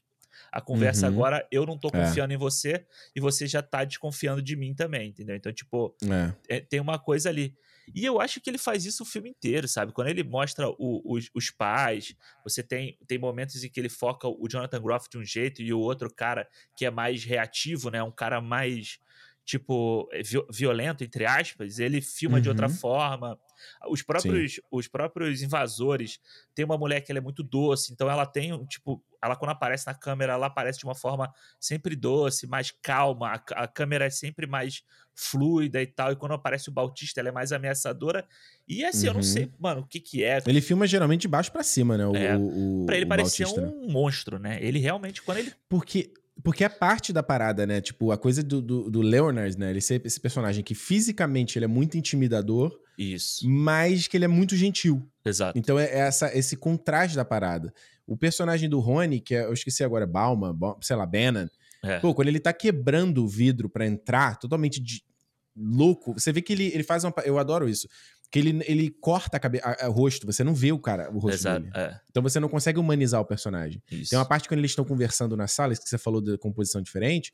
Ele faz uma composição onde o, o, o Bannon, né, o Rupert Green, né, ele tá fora do frame, ele tá meio desequilibrado, ele tá na porção de baixo, então o frame fica meio É, desequilibrado mesmo a composição, sabe? Então você mostra que ele, é o que você tá falando, que ele não é muito, ele é o mais menos centrado de todos ali, né? Exato, é, é. E é muito doido, né? A gente falou isso aqui outro dia quando a gente falou do Fablemans, na, na- da dica que o John Ford dá pro Spielberg do, do Aham. negócio do, do horizonte. E eu acho que Aham. essa quebra de padrão, sabe? O que que torna filmes lá da época da novela vaga, essas coisas tão, tão é, diferentes, né? Que as pessoas até hoje cultuam tanto é essa quebra de padrão. E eu acho que Isso. o, o Shyamalan, ele faz muito isso nos filmes dele, sabe? Ele tem um pouco Uhum. dessa, dessa coisa de tentar trazer inventi... não é só inventividade, mas é tipo trazer essa quebra pra contar, para ser parte de como ele conta a história. E é por isso que eu acho que é interessante. Não é simplesmente ser assim, tipo, ah, eu sou eu sou muito bom no que eu faço, olha só, eu sei fazer isso aqui, que é o caso que aí é como eu vejo, que é o caso do Bardo, por exemplo. É o é o Inharito falando assim, eu sou muito foda, né? Eu sou o pica grossa da parada. Ó como é que eu Aham. sei fazer. E não conta e não Concordo. e não acrescenta nada à história. Aqui não, acrescenta a gente entender personagens que a gente não precisa ficar de, com meia hora deles se explicando o que, que eles são, né, no início da história para você entender. Você já sabe que um é de um jeito, um é do outro. Eu acho, eu pra- particularmente, eu acho o Bautista como como ele é filmado e como ele atua nesse filme uma parada muito maneira. Não, ele tá muito bom, né? Ele Eu tá vi- muito bom. Na verdade, todo mundo. Eu gosto de todo mundo. Todo o elenco É, no filme eu achei muito bom. Mas eu acho todo que ele mundo. destoa, assim, pra mim, pelo menos. Porque eu eu gosto dele como Drax, sabe? Eu Claro. acho que ele tá bem no, no Blade Runner, mas ele não tem muito o que fazer ali, porque a cena dele é muito rápida. E no Duna, a mesma É coisa. você não ali. viu o curta, né? Você não viu o curta com ele. É, né? eu não vi. Tem Eu não vi. É. É. Mas é bom, Sa Sapper. É bom. É, mas eu acho que aqui ele, ele tem uma parada de atuação dramática, sabe? De, de imposição até da figura dele, que eu vi, eu não sei quem foi que falou. Eu, eu, queria, eu queria lembrar quem foi que falou isso. Que ele, se, ele começa a se destoar do The Rock nessa, nessa ideia. Pô. De- Não, pra mim, pra mim, o Dave Bautista, ele já tá muito superior ao, The Rock há muito tempo. Há muito tempo. Quando ele já fez o Blade Runner, eu já falei, opa, isso já mostrou que o cara ele tá querendo fazer uma parada diferente. A gente tava até conversando esse off, né? Que tu É. até falou, pô, que ele é meio chato. Que ele fala que ele tá querendo fazer outra coisa, que ele É, já ele não é quer mais ser- fazer outra. Mas eu entendo, Ah, é a mas- parte artística Ah, dele. mas é, é isso, eu gosto. Eu valorizo pra caralho essa parada. Tu vê que ele, ele foi no Jimmy Fallon dar uma entrevista e tá até mais churreado. Ele não tá tão forte quanto ele, Ah, é. Quando ele apareceu a primeira vez como Drex. Ele não tava tão grande. é. Aí ele mas- falou assim. É, Ele falou de. Ele falou, ah, não, é, quem ele falou? Ah, se ele queria fazer seu Bane agora aí no, com D- na. DC, né? Que o James Gunn já falou que quer, quer que o Bautista faça. Inclusive, o Bautista não fez o Esquadrão Suicida no último do James Gunn, porque ele já ia fazer o Army of the Dead. E ele só Hum. topou fazer o Army of the Dead porque era o Zack Snyder que ele gosta, e porque, como ele ia ser o, o principal, o protagonista do filme, ele ia receber muito mais do que Entendi. Esquadrão Suicida. E pra carreira dele seria muito melhor. Ele ser porque tem isso, né? Se o cara ele ganha um papel de protagonista, ele, ele aumenta o passe dele, né? isso. Então ele consegue agora. Aí ele agora é o protagonista do filme do Shyamalan. Ele já aumenta o passe dele mais ainda, entendeu? Exato. Isso é muito maneiro, pô. É, muito foda. E essa parada que você falou dele tá, tá mais, mais. menos Churrado. agora. Caralho, você olha no filme, é claro, a composição dele é. é- mas é aquela roupa apertada. E aquela calça, é. a, a camisa apertada, a calça apertada, o óculos, que é menor do que a cabeça dele, sabe? Pois é. Tudo- Eu acho que no filme ele tá um pouco inchado ainda, que, ele, que é o que eu. É igual quando ele tava no Guardiões da Galáxia especial de Natal, que eu achei que ele tava meio, meio inchado nesse, no especial de Natal e nesse filme. Porque é muito foda, né? Porque você pega ele e fez. Ele comeu muito sal, comeu com- muito, comeu muito sal. Que pô, ele tava- ele não deve ter, ele não deve ter desinchado, porque ó, você vê, ele faz Duna, aí faz Guardiões da Galáxia, aí faz esse aqui, aí faz, Guardi- é, faz Duna de novo. Então, mano, ele tem que manter esse físico forte pra todos os filmes. Então ele não Pois vai é. desinchar. Então ele só vai desinchar agora, porque talvez o próximo filme dele ele não precise ser esse personagem parrudo desse jeito, né? Porque não tem como ignorar que limita o que, que ele pode fazer quanto personagem. Tanto que, tipo, o Sapper que ele faz no Blade Runner, ele, o lance dele ser gigante é proposital, Exato, né? A é. própria maneira que o Villeneuve filma ele, na hora que ele cai no chão, nossa, parece um armário Uh, caindo no é. chão. Porra, ele no, no Arm of the Dead, obviamente, o, o Zack Snyder escolhe ele por causa dos músculos e da Isso. tatuagem, daquele visual, óbvio que é. E, ele, como lá, o- lá os Harkonnen no Uhum. Duna, é a mesma coisa. Mesma coisa. Ele é o Beast, pô, ele é a besta. Exato. Então isso limita o quanto que tipo de papéis ele pode pegar. Ah. Se ele falar assim, pô, peraí, eu vou mudar um pouco o meu visual pra mostrar que eu posso ser uma parada diferente, acho foda, mano. Acho foda. Ah, ele, ele- E tanto que ele falou, é, que eu acabei não terminando de falar, né? Que ele falou do, ah, se ele podia ser o Bane. E ele falou que não teria mais pique pra ficar tão forte, tão musculoso pra ser o É, Bane. é. Então, sei lá, né? Sei lá. É, eu acho bom, eu acho bom, cara, umas decisões assim, você começa, é isso que você falou. O cara agora já foi o protagonista de um filme do M. Night Shyamalan, que é bem ou mal, é, é filme de mainstream, entendeu? Porque ele fez diz, disse ele no Jimmy Fallon que o, o Shyamalan escreveu o papel para ele, aí. com ele em mente. Aí é, É, foda, pô. É foda, Aí é foda. é foda. E aquele negócio, né? Não querendo falar mal do The Rock, porque a gente gosta do The Rock e tal. Por favor, né? É. Não, não, a gente gosta do The Rock, a gente tava falando sobre Ó, isso. tava no- aqui, ó, aqui, ó, tomando no Energiário. Que é uma ceia lata aqui, ó. Tava É, aí, ó. do- O pessoal fala que eu não gosto do The Rock, aqui, ó, patrocinando aqui, ó, tomando, tomando o energético. Tô com Patrocin- saudade de tomar tequilinha. Quero tu comprar uma tequilinha. Patrocinando não que tem ninguém mais paga, pra né? dividir, né? Pois é. Oi? Patrocinando que você paga, né? Ah, não, é. Não, patrocinando, eu digo. Estamos aqui dando, dando moral, né? Ah, dando, dando dando moral, aqui. é, exato. Dando moral Aí, aqui. que você vê o The Rock, ele faz os filmes, os projetos que ele pega, né? A gente, Porra, a gente é. não vê, tipo, ele sendo convidado para fazer um filme. Você vê que ele, como ele tem a produtora dele lá e tal, ele tá sempre à frente dos filmes que ele vai estrelar. Então é, Uhum. é, é diferente também é, esse comportamento com o Bautista e com ele, né? O Bautista, É verdade. ele quer ser um ator, um artista. Então, porra, você vê, o cara já tá na cabeça do M. Night Shyamalan, do James Gunn e do Villeneuve. Villeneuve, entendeu? Porra. Três E caras. do que são- Snyder também, do e Zack do Snyder. Snyder. Então são quatro caras cultuados pra caralho hoje em dia aí, entendeu? Sim. Não, o cara tá bem demais. Tá bem- E, e, mais uma vez o que a gente falou, não só ele tá com os caras, mas ele é elogiado pelos, por esses papéis. Ele é elogiado. E diz ele que o, o volume 3 do Guardiões aí tem uma coisa emocional muito forte Uhum. e que ele ele ficou tão, tão foi tão bonito como terminou a história que ele não volta, não quer voltar a ser o Isso. Drax só pra receber um receber um paycheck, só pra receber grana. É. Ele não quer ele não quer queimar o que foi feito O que eu achei muito bonito, assim, é um jeito muito bonito. Não, Ele falou, ah, eu não faria foda. isso porque foi tão bonita a despedida.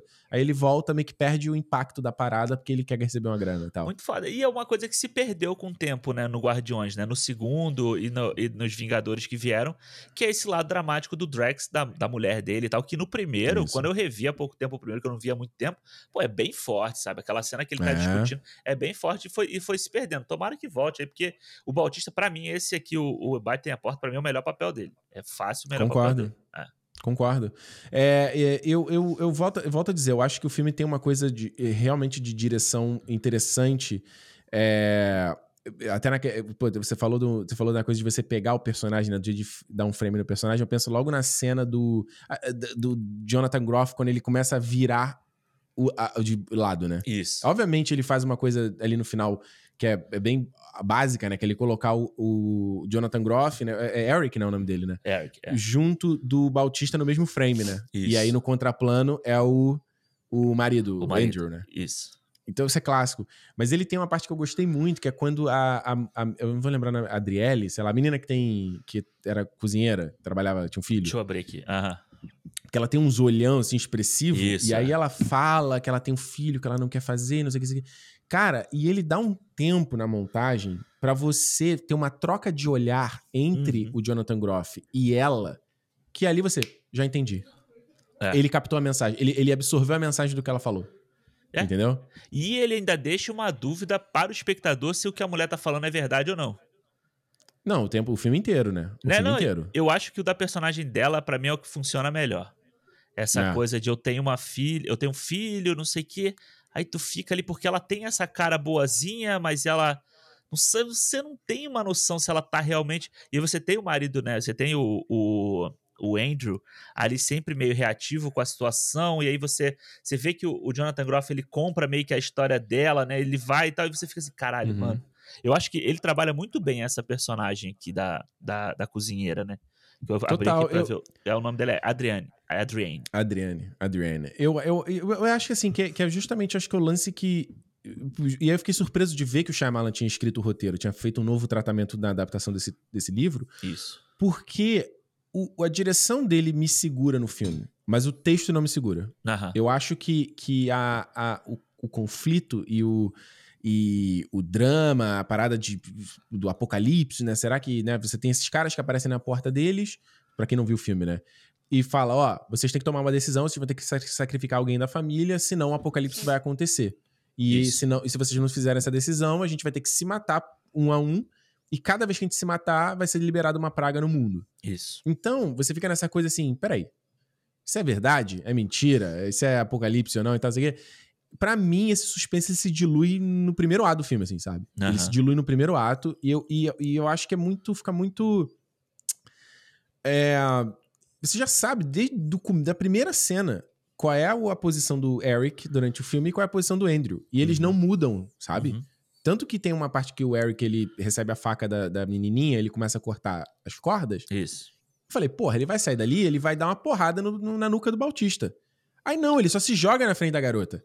Aham. E fica fazendo um. um- um- ele, ele, tipo, ele pega o arquétipo, vamos lá. O, o Eric é o cara do casal, que é o mais complacente, que é o mais da paz, é o apaz- apaziguador, e o Andrew é o cara da ação, é o revoltado, é o que vai lá, é o cara que, que é da ação. Isso. Então, mesmo quando você vai ter essa, para- essa situação, ele não inverte essa parada. Uhum. Tipo, o, o, o Eric, ele tá. Cara, o Bautista tá de costas pra ele. Ele levantava ali, ele podia pular e dar uma gravata nele.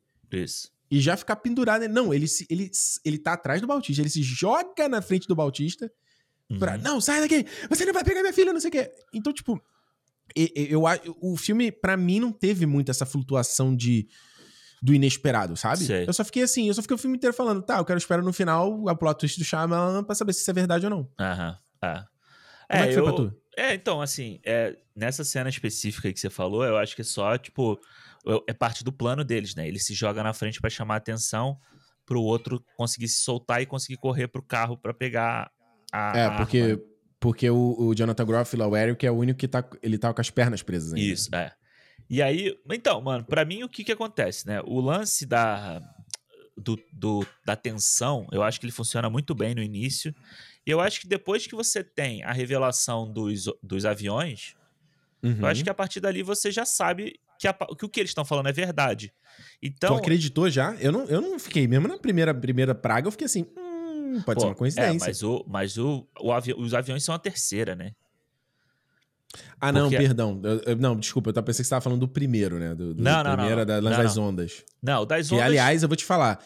O- a cena da, da onda vindo na praia. Mano, que, você sabe que é um medo que eu tenho? Aham. Eu fico vendo aquela porra assim, e eu achei que foi tá muito bem feito ali o CGI. E aqui, né? fizeram. Aqui, pô, aqui na- eles citam British Columbia, né, no filme. Sim. Não, você E- vê que é filmada, filmada em British Columbia, tem maior cara. É, e é aquela praia em Portland. Eu, eu quase. Eu já, eu já tive vários amigos nossos que já falaram pra gente nessa praia aí, que é uma que Nossa, tem que aquela. parece linda. Que tem aquela pedra mesmo, assim, tá? Ela é famosa. Nossa, lindo, lindo, lindo. E aí, essa, essa parte da praia, beleza, aí você fica ainda na dúvida. Eu acho que a, a da, da, da pandemia lá é a que deixa mais você assim, porra, mano, essa porra já tá acontecendo aí há algum tempo. Você vai me dizer que foi agora que começou a ter eles pandemia. disseram que tiveram um outbreak no dia, como se fosse o vírus do The Last of Us, né? No É. dia, 24 horas. E é você viu que é o vírus X9. É o vírus, vírus que acorda a boca cheia de formiga. Queimado não no micro-ondas. É. é, pra quem é do Rio aí. Eu, e aí, quando tem a parte dos aviões, eu acho que ali você fala assim, cara, É. fudeu, né? Porque não, 700 aviões caírem, não Pois tem é. como não ser alguma coisa, né, a mais. Mas Aham. aí eu acho que pra mim, nessa hora, começa a virar a chave da atenção do tipo assim, mano, e agora o que que vai ser resolvido, sabe? Como que esses caras vão resolver essa situação? Tipo, eles não, vão- não vão ter escapatória, eles vão ter que. Um deles vai ter que morrer. Um dos Uhum. dois ou a criança. Então, pra mim, a atenção ali foi quem vai morrer. Quem- como Uhum. que eles vão se decidir? Eles vão decidir morrer? Eles vão decidir foda-se a humanidade? Caralho, bati no microfone. Eles, eles foda-se a humanidade, a gente vai ficar junto até o final.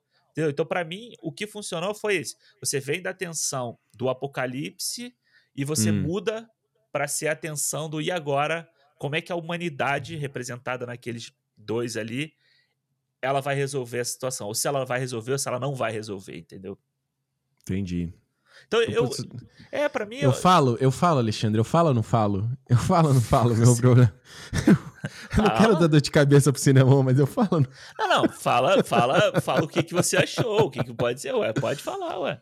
Mano, olha, O que, olha, até termi- porque o que você vai Ah. falar, que eu, que eu já sei que você vai falar, né? Porque muita gente tá falando, mano. Isso aí é uma, isso aí é uma coisa que quando acabou o filme, a aham. gente, eu- a gente já estava conversando sobre isso. A Renata não gostou do Sim. filme.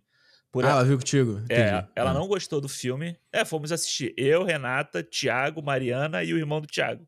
Caralho, bom de todo. E aí, e aí a gente falando. Todo de- mundo, todo mundo foi pro centro ver o filme? Foi, é, eles já estavam aqui, eu acho. Porra. Não. E aí, quando, quando a gente estava conversando sobre o filme, a gente já estava falando sobre isso. Que o filme ele tem um lance que muita gente pode interpretar de uma forma ele. E assim, eu não vejo que a pessoa está interpretando errado por estar, por, por estar interpretando desse jeito, porque o filme não é didático. O Shyamalan não te pega pela mão nesse conceito de, de, de que. Do, do É, problema. Eu, eu discordo que ele é didático. Acho que, que, que ele é bem. Ele não, ele não é tenta ser- didático. Não. Então, eu discordo. Eu acho que o Ah. Shyamalan... ah, Não, não, ele, assim, não é didático Nolan. Tipo, não tem um personagem chegando ali... Mas, pior que tem. No final, quando o personagem do Andrew lá e fala, não, era isso. Esses quatro eram ca- É. quatro cavaleiros do apocalipse. Porra, Sim. isso é didático pra caralho. Mas, mas ele, não te, ele não é didático sobre a relação de por que são dois homens homossexuais na história. Então, eu, eu, quando terminou o filme, começou os créditos, acendeu as luzes, eu virei pra Juliana e falei assim, porra, o filme é realmente, tipo, o casal gay não pode continuar junto e, e se o, o casal gay continuar junto, é o fim do mundo. Aham. Eles têm que se separar, eles têm, um tem que morrer pra Isso. trazer a paz. Eu, aí, eu fiquei, assim- aí eu fiquei assim. Aí a Juliana falou assim: Caraca, é, eu não, não tinha pensado nisso, não, mas agora que você falou, faz total sentido. Uhum. Aí eu fiquei, eu fiquei, a gente foi conversando, voltando. Eu falei assim, eu fiquei pensando, falei, cara, não, eu preciso ver uma inter- outra interpretação de outra pessoa. Porque eu comecei a conectar os pontos do filme, e isso o próprio personagem do Andrew fala dentro do filme. Uhum. Ele fala sobre ah, da coisa do Bannon, tava perseguindo eles, ele Isso. sabia que eram eles, ele, foi, ele atacou, né, foi atacado no bar e tal, não sei o quê. E aí eu falei, tá, mas toda hora o Shyamalan faz um flashback deles, da vida deles. Isso. E quais são os flashbacks? Um, é o flashback da dos pais, Os pais, os pais não aceitando. aprovam a relação. É. E eles falam, a gente tá sempre junto. Flashback de quando eles vão buscar a menina e aí eles têm que fingir que eles não são um casal. Eles falam Isso. que eles são amigos e, e- Não, irmãos, né? Eles falam que são irmãos. Isso. O terceiro flashback é o que eles estão indo pra cabana? Como uma família feliz, assim, comercial de margarina, basicamente. É, não, o terceiro flashback já é quando ele toma a porrada, né? Mas não, não, esse é o mostra. quarto flashback. Não, acho que é o terceiro, não é? Não, então, quando ele toma porrada é um flash de, tipo, nem um segundo. É um frame, só mostra flash. Aí depois ele... O quarto... Aí ele... O quarto que ele vai mostrar o flashback no bar. Não, Aí ele então. mostra a cena inteira. É, porque, porque mostra. Eles estão no restaurante, né? No bar lá, e ele toma a porrada. E aí mostra o ele no, no hospital tirando os cacos da cabeça, né? Uhum. E depois já mostra ele treinando boxe e comprando a arma. Ah, tá. Então são cinco, né? São cinco. Então tem esse, aí depois ele volta e mostra o bar. Mostra isso o ataque aí. no bar. Isso, isso. É o isso. último. É. E então fica assim. Então, tipo assim, o, o, o- a questão da relação homo, homoafetiva é um tema do filme. É um tema do filme. Aham, Tipo, todo, o- ele tá mostrando isso. Por que, que, por que, que você tá fazendo esse flashback? Por que, que a gente tem que saber da vida pré- pregressa desse casal? Sim. Por que, que ela é parte da- relevante? é parte do, da, da, da história, do, do porquê da, da, da história. E aí, quando a gente para pra pensar na questão de, tipo, do, do porquê, por que, que é esse casal? Por que, que esse casal Aham. tem que fazer isso? Por que, que é essa galera? O filme, ele não. Ele não ah, responde nada e você preenche do jeito que você quiser. Isso. A não ser. A única coisa que ele responde é que os quatro eram os quatro cavaleiros do Apocalipse. E cada um representava um, um aspecto bíblico da coisa, né? O inverso, Então- né? E é legal que é o inverso, né? Pois é. Então, assim, quando você ainda traz esse essa te- essa subtexto bíblico no final, falei, caralho, mas peraí. É tipo, basicamente, uma punição divina. de que Uhum. eles, os caras têm uma vida ali maravilhosa, comercial de margarina perfeita, só que eles não podem ficar juntos porque uma união homoafetiva vai destruir o balanço da ordem do universo. Uhum. E aí eu postei isso no Twitter, o, o Siqueira lá do Cinema com Rapadura postou, ele teve uma outra interpretação. E segundo ele, é de que era pra mostrar de como a relação dele, o mundo sempre foi muito cruel Uhum. com eles, embora a relação deles sempre foi é, perfeita, né? E como ele sempre fala, né? Estamos nós juntos Isso. o tempo todo e tal, não sei o quê. É, e se no final eles realmente iriam abdicar da relação perfeita desse pequeno mundo que eles construíram em prol de algo maior. Isso. E, mano, não. Porra, respondi a Losqueira, não discorda, né? Tá, toda a interpreta- a interpretação dele é válida, óbvio. Isso. Eu não, não, acho que, não acho que encaixa nisso que ele tá falando, com o que tá no filme. Uhum. Eu não consigo ver. Então, assim, até o momento, Alexandre, eu não consigo uma outra interpretação da história do filme, de sobre o que, que o filme é, além disso, mano. É. E se é isso mesmo, pra mim ele é automaticamente o pior filme do ano. Automaticamente. É, eu Porque acho não que... dá você fazer um filme com uma- uma- uma- um subtexto passivo dessa interpretação em 2023, onde, Isso. Porra, acho que... Mas cara... então, vamos lá. Eu acho que... Por que que pra Ah. mim essa tese não funciona? Do filme, aí. do filme querer falar sobre isso. Vamos, vamos lá. Primeiro, sem falar em aspectos do filme por enquanto. Mas você Uhum. tem o Jonathan Groff trabalhando no filme, que ele é um cara que é muito ativista de questões, né, da, de, da LGBTQIA+. LGBTQIA+. O, pre- Uhum. o próprio Ben Aldridge, né, que é um cara que veio a... É, veio Quem a- é, o, quem é o Ben Aldridge? é o marido quem é. dele, né, o, o Andrew Ah, tá. tá. que é um cara que ele se ele se mostrou que ele falou na, na internet que ele era gay em 2020 também veio a público né para falar sobre essa situação sobre a questão dele e tal e principalmente o, o vamos lá o protagonista do filme que seria o Leonard que é o, o Dave Bautista que é um cara que já se mostrou totalmente tipo pró é, a, a mãe dele é homossexual, né? Ele já foi à Pois é. internet Eu já, ouvi, eu já ouvi ele no podcast contando essa história da mãe dele, é, é foda, cara. É, e ele, ele, ele, ele fala que a mãe dele, como é que a mãe dele ensinou ele a ser proud and loud, né? Tipo, é, Uhum. orgulhoso e alto, né? Você tem que É, falar sobre essa situação. Escandaloso. Escandaloso sobre a situação. Então, eu acho que assim, vamos lá. Você tem esses três personagens principais do filme, essas três pessoas. A gente não pode imaginar que eles, se que eles entrariam para receber um cheque, um pagamento, para fazer um filme que tenha essa mensagem. Isso, é, isso é uma Sim. opinião minha. Então, tipo assim, o que, que eu, eu descarto que o filme tenha uma- essa mensagem. Agora, o filme ele é aberto a ter essa interpretação. A Renata falou pra mim que ela não gostou do filme porque ela acha que a mensagem do filme ela pode ser muito perigosa se você trabalhar do- na cabeça de, de qualquer pessoa. Você pode pegar o Exatamente. filme e você mostrar ele por esse lado, pelo lado bíblico, pelo lado né, que Deus não aceita isso, então, tipo, eles. Porque é o argumento que a galera faz. A galera que é homofóbica e ataca, e gente que mete Exato. porrada. É, é isso, é tipo, tá errado, não tá na Bíblia, não é o que Deus quer. Tipo, Não, total. Esse, esse pessoal que, que é, é fanático, né, que é, que é homofóbico, fanático religioso e tal, eles inclusive têm uma vertente deles que dizem que o mundo vai acabar por causa da- do, do homossexualismo. Isso é uma parada É. Homossexualidade, absurda. né? Homossexualidade é, é um absurdo, sabe? Completo esse tipo de pensamento. Mas existe essa, essa vertente. É, tipo, Então- que a galera, você, você, você não tem mais a, re- a reprodução, a perpetuação da espécie, né? Exato. Que é exato. antinatural a parada, né? É. Então, assim, o que que. Vamos lá. E agora sobre a minha interpretação sobre a história do filme. O que que eu acho no final das contas, né? Eu Manda. acho que o filme, ele, ele é um filme sobre esse, um casal que, acima de tudo, né? Eles se amam desde sempre, isso aí eles deixam claro o tempo inteiro. Mas ele, ele é uma representação de um caso, de um, principalmente do personagem do Andrew, que é um cara que apanhou tanto da sociedade a vida inteira por ele não poder amar a outra pessoa, por ele ser atacado na rua, por ele ter que mudar quem ele é, né, para ele ser essa pessoa que ele é hoje em dia, ele teve que entrar para fazer boxe, ele teve que ir numa loja comprar uma arma, que com certeza é uma loja que é um cara que não aceita quem ele é, que tá vendendo aquela arma para ele, inclusive, Total, né? total. Ele teve que mudar a personalidade para ele bater de volta nesse mu no mundo. Entendeu? E no final das contas, para salvar esse mundo, ele precisa abdicar da melhor coisa da vida dele. Entendeu? Então, tipo assim, é uma história sobre Uhum. sacrifício de- de desse, desse amor deles dois. E eu acho que o filme, quando ele fala que eles se espantam em entrar na casa e perceber que são duas pessoas do mesmo sexo, eu acho que ele meio que deixa claro que a intenção deles não era por ser dois homens, dois homens ou duas mulheres ou sei lá o que fosse, entendeu? Eu acho que é Uhum. muito mais por pela relação que eles têm, pelo, pelo amor dessas duas pessoas, que aí se perpetua na criança, que inclusive aí tem, porra, uma porrada de interpretação, por que, que ela tem o lábio daquele jeito, sabe? Tipo, se foi a Ah, união é? deles dois que curou ela, sabe? Que curou aquela, aquela, aquela, aquela má formação da, da boca. Tem, tem várias coisas que você pode pensar por, que, Porra, que, por que, que tem esse tu- detalhe na personagem, entendeu? Tu não acha, tu não acha que é muito piegas isso, não? Não É acho. Tipo, por que, por que este casal, então? Este casal, porque o amor deles é o mais puro de todos.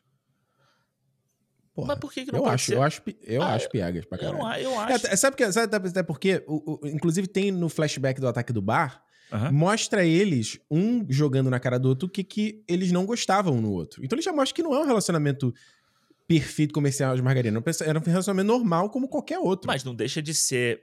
Mas não deixa de ser um amor verdadeiro e puro por ter problemas. Isso aí é outra coisa, isso é um outro fator. Inclusive, eles. É, mas não, tem, mas não faz nada que, que a relação deles é especial à relação, de, sei lá, minha e da Juliana, de você e da Renata, por exemplo. Não faz nada diferente. Mas sim, mas eu acho que diferente. o filme deixa claro que podia ser naquela cabana eu e a Renata, você e a Juliana. Entendeu? Podia ser qualquer um naquela cabana. O lance é a pessoa, o casal, entre aspas, especial, o casal que deveria dar Uhum. o futuro para a humanidade, estaria naquela cabana. Tanto que eles veem na visão deles a cabana, eles não veem quem está dentro da cabana. Eles sabem que eles Uhum. têm que ir até a cabana e pedir para aquelas pessoas decidirem. Uhum. Entendeu? Então, tipo, eu acho Sim. que. E eu acho que, assim, eu vi uma entrevista do Ben Aldridge falando que ele achava muito importante que, se- que, fosse um, que fosse um casal gay. Porque ele acha que, assim, se eu representar isso como um casal heterossexual, é muito comum no cinema. Sabe, você colocar no cinema, tipo, um Uhum. casal normal, que nem você falou, de margarina. Ou, a gente já tem isso lá naquele, no filme do Michael Haneke, lá, o Violência Gratuita, que é um casal, são, são namorados, se eu não me engano, são irmãos, agora eu não me lembro. Mas, enfim, é um homem e uma mulher, entendeu? Você já tem isso lá. Então, tipo E assim, se você, fazer, aquele, fazer aquele exercício sempre assim, ah, tá bom, se a gente estava aqui na, escrevendo o roteiro, vamos trocar então, vamos fazer aqui. Vamos, em vez de ser um- uma relação homoafetiva, é um relacionamento heterossexual. Um cara e mulher padrãozinho total. Você perde, você perde a força dessa questão de que o que o mundo fez de mal pra eles, entendeu? Não, não, o roteiro perde-se completo. Porque, por exemplo, É. todos os flashbacks, ele já não funcionam. Você já teria que mudar todos os flashbacks. Exato. Não, eu não, então, então, mas o meu ponto é justamente, então, o fato de ser uma relação homoafetiva, ela é intrínseca à história. sim. Porque Então, Não, mas, mas eu acho que ela é importante ela ser dessa forma. Porque assim, você. Só pela pega- representatividade? Mano- Só pela representação. Não, porque se você pega você e a Juliana, vamos pensar você Ah. a Juliana, eu e a Renata. Tá bom, a vamos gente lá. tem um relacionamento. Eu tenho um relacionamento com a Renata de 15 anos. 15. Né? 15 anos. de- desde namoro e tal. Mano, Fala gente- devagar até, pra não É. assustar. Você começa a fazer as contas na idade e tal. A É, gente é. nunca passou por nenhuma situação que eles passaram no filme. Entendeu? Então, tipo assim, na hora da gente julgar o mundo, do tipo assim, eu matar a Renata ou a Renata me matar, qual que seria o Sim. conflito que a gente teria? Entendeu? Do tipo assim, porra, Porra, caralho, só o conflito de você sacrificar o seu parceiro. Caralho, isso é um conflito gigantesco. mas mano, você vai salvar o resto da sua família toda e a família dela toda. Você vai salvar um monte de gente que você gosta. Um vai ter que se sacrificar pela história. O lance ali é o cara, ele não aceitar se sacrificar pelo que o mundo tava fazendo com ele. Pra que que eu vou matar o, o cara que me ama ou pra que que eu vou me matar e acabar com a É. nossa família por essa por essa merda desse mundo que só fodeu com a nossa vida, entendeu? Então, eu, eu não, não tiro essa interpretação, porque pra mim, o, o, o, ceticismo do Andrew é porque ele não acredita que aquilo realmente tá acontecendo, que aquilo é uma puta lorota. Como eu, Ricardo, espectador, fiquei assim, caraca. Sim, Mas, mas, não acho tem. Hã? Não, mas eu acho que você precisa ter esse personagem exatamente pra isso. Se tivesse duas pessoas ali É, eu acho que quando ele fala que ele não vai fazer, não é, não é porque ele, ah, eu não vou fazer porque eu não quero salvar esse mundo de merda. Ele tem até uma fala que ele fala assim, é que morra todo mundo, né? É. Mas é, é tipo assim, eu- eu- em nenhum momento, tirando essa fala dele que me parece mais como, tipo assim, tá bom, se você realmente quer dizer essa merda, que morra todo mundo. Mas, tipo, em nenhum momento eu sinto do personagem dele que ele não vai fazer porque ele não quer salvar o mundo, porque o mundo foi muito cruel com eles. É tipo assim, mano, eu não vou fazer porque isso que você tá falando é um absurdo. Nada do que você tá me dizendo Uhum. não existe nada. Para pra pensar na gente num contexto ali. Uns quatro desconhecidos aparecem e falam que você tem que se sacrificar o outro pra salvar o mundo. Mano, eu poderia estar vendo ali aquela, aquelas catástrofes todas, eu, Ricardo, eu não acredito. eu- bicho, É. nada que você tá me dizendo, Você ia ver que 700 aviões caindo, você achar que tava Nada. que era eu ia achar, ia ter um outra, uma outra razão. Eu falo, É. o que que a minha relação faz de tão especial eu, eu- de eu ter que abdicar do meu amor, sabe? É, é- é- cara, eu acho que o filme nesses dois aspectos não funciona pra mim. Num, num aspecto pra mim é essa coisa que é uma mensagem que eu acho es- escabrosa e no outro que você tá falando é uma coisa cafona até pro padrão do Shyamalan pra mim. É, eu não Até acho, pros eu não padrões acho de que a- Shyamalan. Eu acho que, inclusive, você, você parar pra pensar é uma coisa meio bíblica, entendeu? Do tipo assim. Não, total bíblica. Por quê? Total. O subtexto bíblico tá no filme total. não, e eu acho que assim, se a gente pensar lá, o que, que a Bíblia diz, né? Que a Bíblia quer dizer Jesus, Jesus nasceu lá da Maria, José e tal. Por que Maria e José? Entendeu? Tipo, a gente pensa, porra, por quê? Inclusive, isso é uma. É uma. É uma. Eu acho que a gente vai entrar numa série complicada, que eu não conheço Bíblia o Não, suficiente não, eu pra... só, mas eu, eu, eu não, vou, eu não vou entrar no assunto todo. Eu só acho que, tipo assim, isso é uma das contestações que existe por parte da, na, na, na Bíblia é do, do, da família. É do tipo assim, por que, que foi escolhido, entendeu? Por que, que foi aí, não só da família, mas como das pessoas de fora, pessoas outsiders ou, ou reis e tal, que falam, por que, que, por que, que o filho de Deus é o, o filho do carpinteiro? Entendeu? Por que, que é o cara pobre que foi ali? Por que, que não é o. Porque é o mais puro e imaculado. Entendeu? Então, tipo, eu acho que isso faz parte de todo esse, esse contexto que o Shyamalan dá no filme. E eu, eu vejo, mano, se, não fosse, se fosse um casal qualquer, mano, se fosse, tipo, sei lá, um cara, um bonitinho com uma bonitinha ali, sabe? Assim, uma história assim. E aí, tá, no final você faz o quê? Tipo, qual é a. Não, eu, é acho, eu, lance? acho que, eu acho que em termos de, de conflito ali, em termos de suspense, criação de, de, de- Eu acho que ele continuaria igual. Pra mim, ele, ele continuaria igual. Se fosse um casal heteronoma, é, é- é- uma relação heterossexual. Eu não tipo, acho que é do, que igual, do, que- do, que, do que, que as cenas estão apresentando, do- sabe? A não ser que. O que eu tô falando, né? o Shyamalan toda hora corta pra esse feed- flashback deles antes. E eu falei, pô, qual é a informação que você tá me adicionando pra esse conflito? E aí, eu tava, antes da gente começar a gravar, eu tava procurando sobre o livro, né? Aham. O, o, o Porque romance. dizem que o livro é muito mais pesado, inclusive, que o filme, né? Então, exato. Basicamente, o que muda é o terceiro ato. É, o- é a conclusão da parada. Tipo, o cara, ele pega a arma e ele vai vai dar cabo do... Porque ele... Dá... Porque eu achei bizarro isso, né? Ele, dá, ele atira na mulher... eu Por que, que você não atirou direto na cara dela? Por que não? Aham. Tipo, a gente ali naquela situação... Eu teria, não teria nem pensado. Outra coisa, ele não, ele atira do lado pra avisar, pelo amor de Deus. Aí depois Uhum. põe o Batista no banheiro. Caralho, que eu achei que tudo muito ruim. No livro que, tava, que eu tava lendo aqui, ele ele vai, dar- vai atirar no Leonard pra matar ele, e aí a Sabrina, que é a enfermeira, Isso. ela intervém. E aí o tiro Hum. pega na Wen, e ela morre, a garotinha. Putz. Morre a garota. E aí ele fala, e eles falam, mas ele fala assim: não, mas não vai valer, porque ela não foi um sacrifício, ela não foi uma abdicação. Ela foi um Ah, acidente. Então ainda vocês ainda vão ter que se- matar um, um, o outro vai ter que morrer.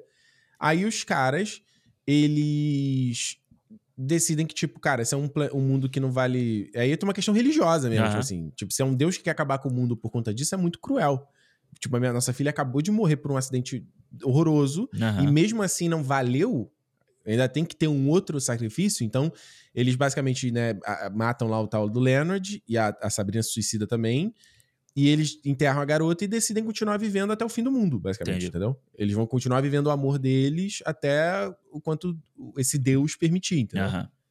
Então é É. um pouco mais triste, mas eu acho igualmente ruim, assim. É. Igualmente ruim. É porque eu acho que eles nunca iam fazer isso. No, eu acho que eles não iam fazer isso no cinema de você matar a criança. Eu acho que, inclusive, se acontecesse, podia matar um dos dois por acidente e, e fazer. Mas eu acho do filme melhor, mano. Eu acho do filme bem melhor, inclusive. Acho É. que, inclusive, no filme, no final, você, tipo, você tem a conversa dos dois. Acho que você tem, porra, no início, o, o Jonathan Groff tá sentado na cadeira, e no final, quem tá sentado na cadeira é o, o Bautista, entendeu? Então você fecha o lance ali, você faz essa- esse espelho visual do, das cenas, e eu acho que. Acho, acho até bonito, inclusive, a cena no final da conversa dos dois, e ele falando assim, mano, não tô.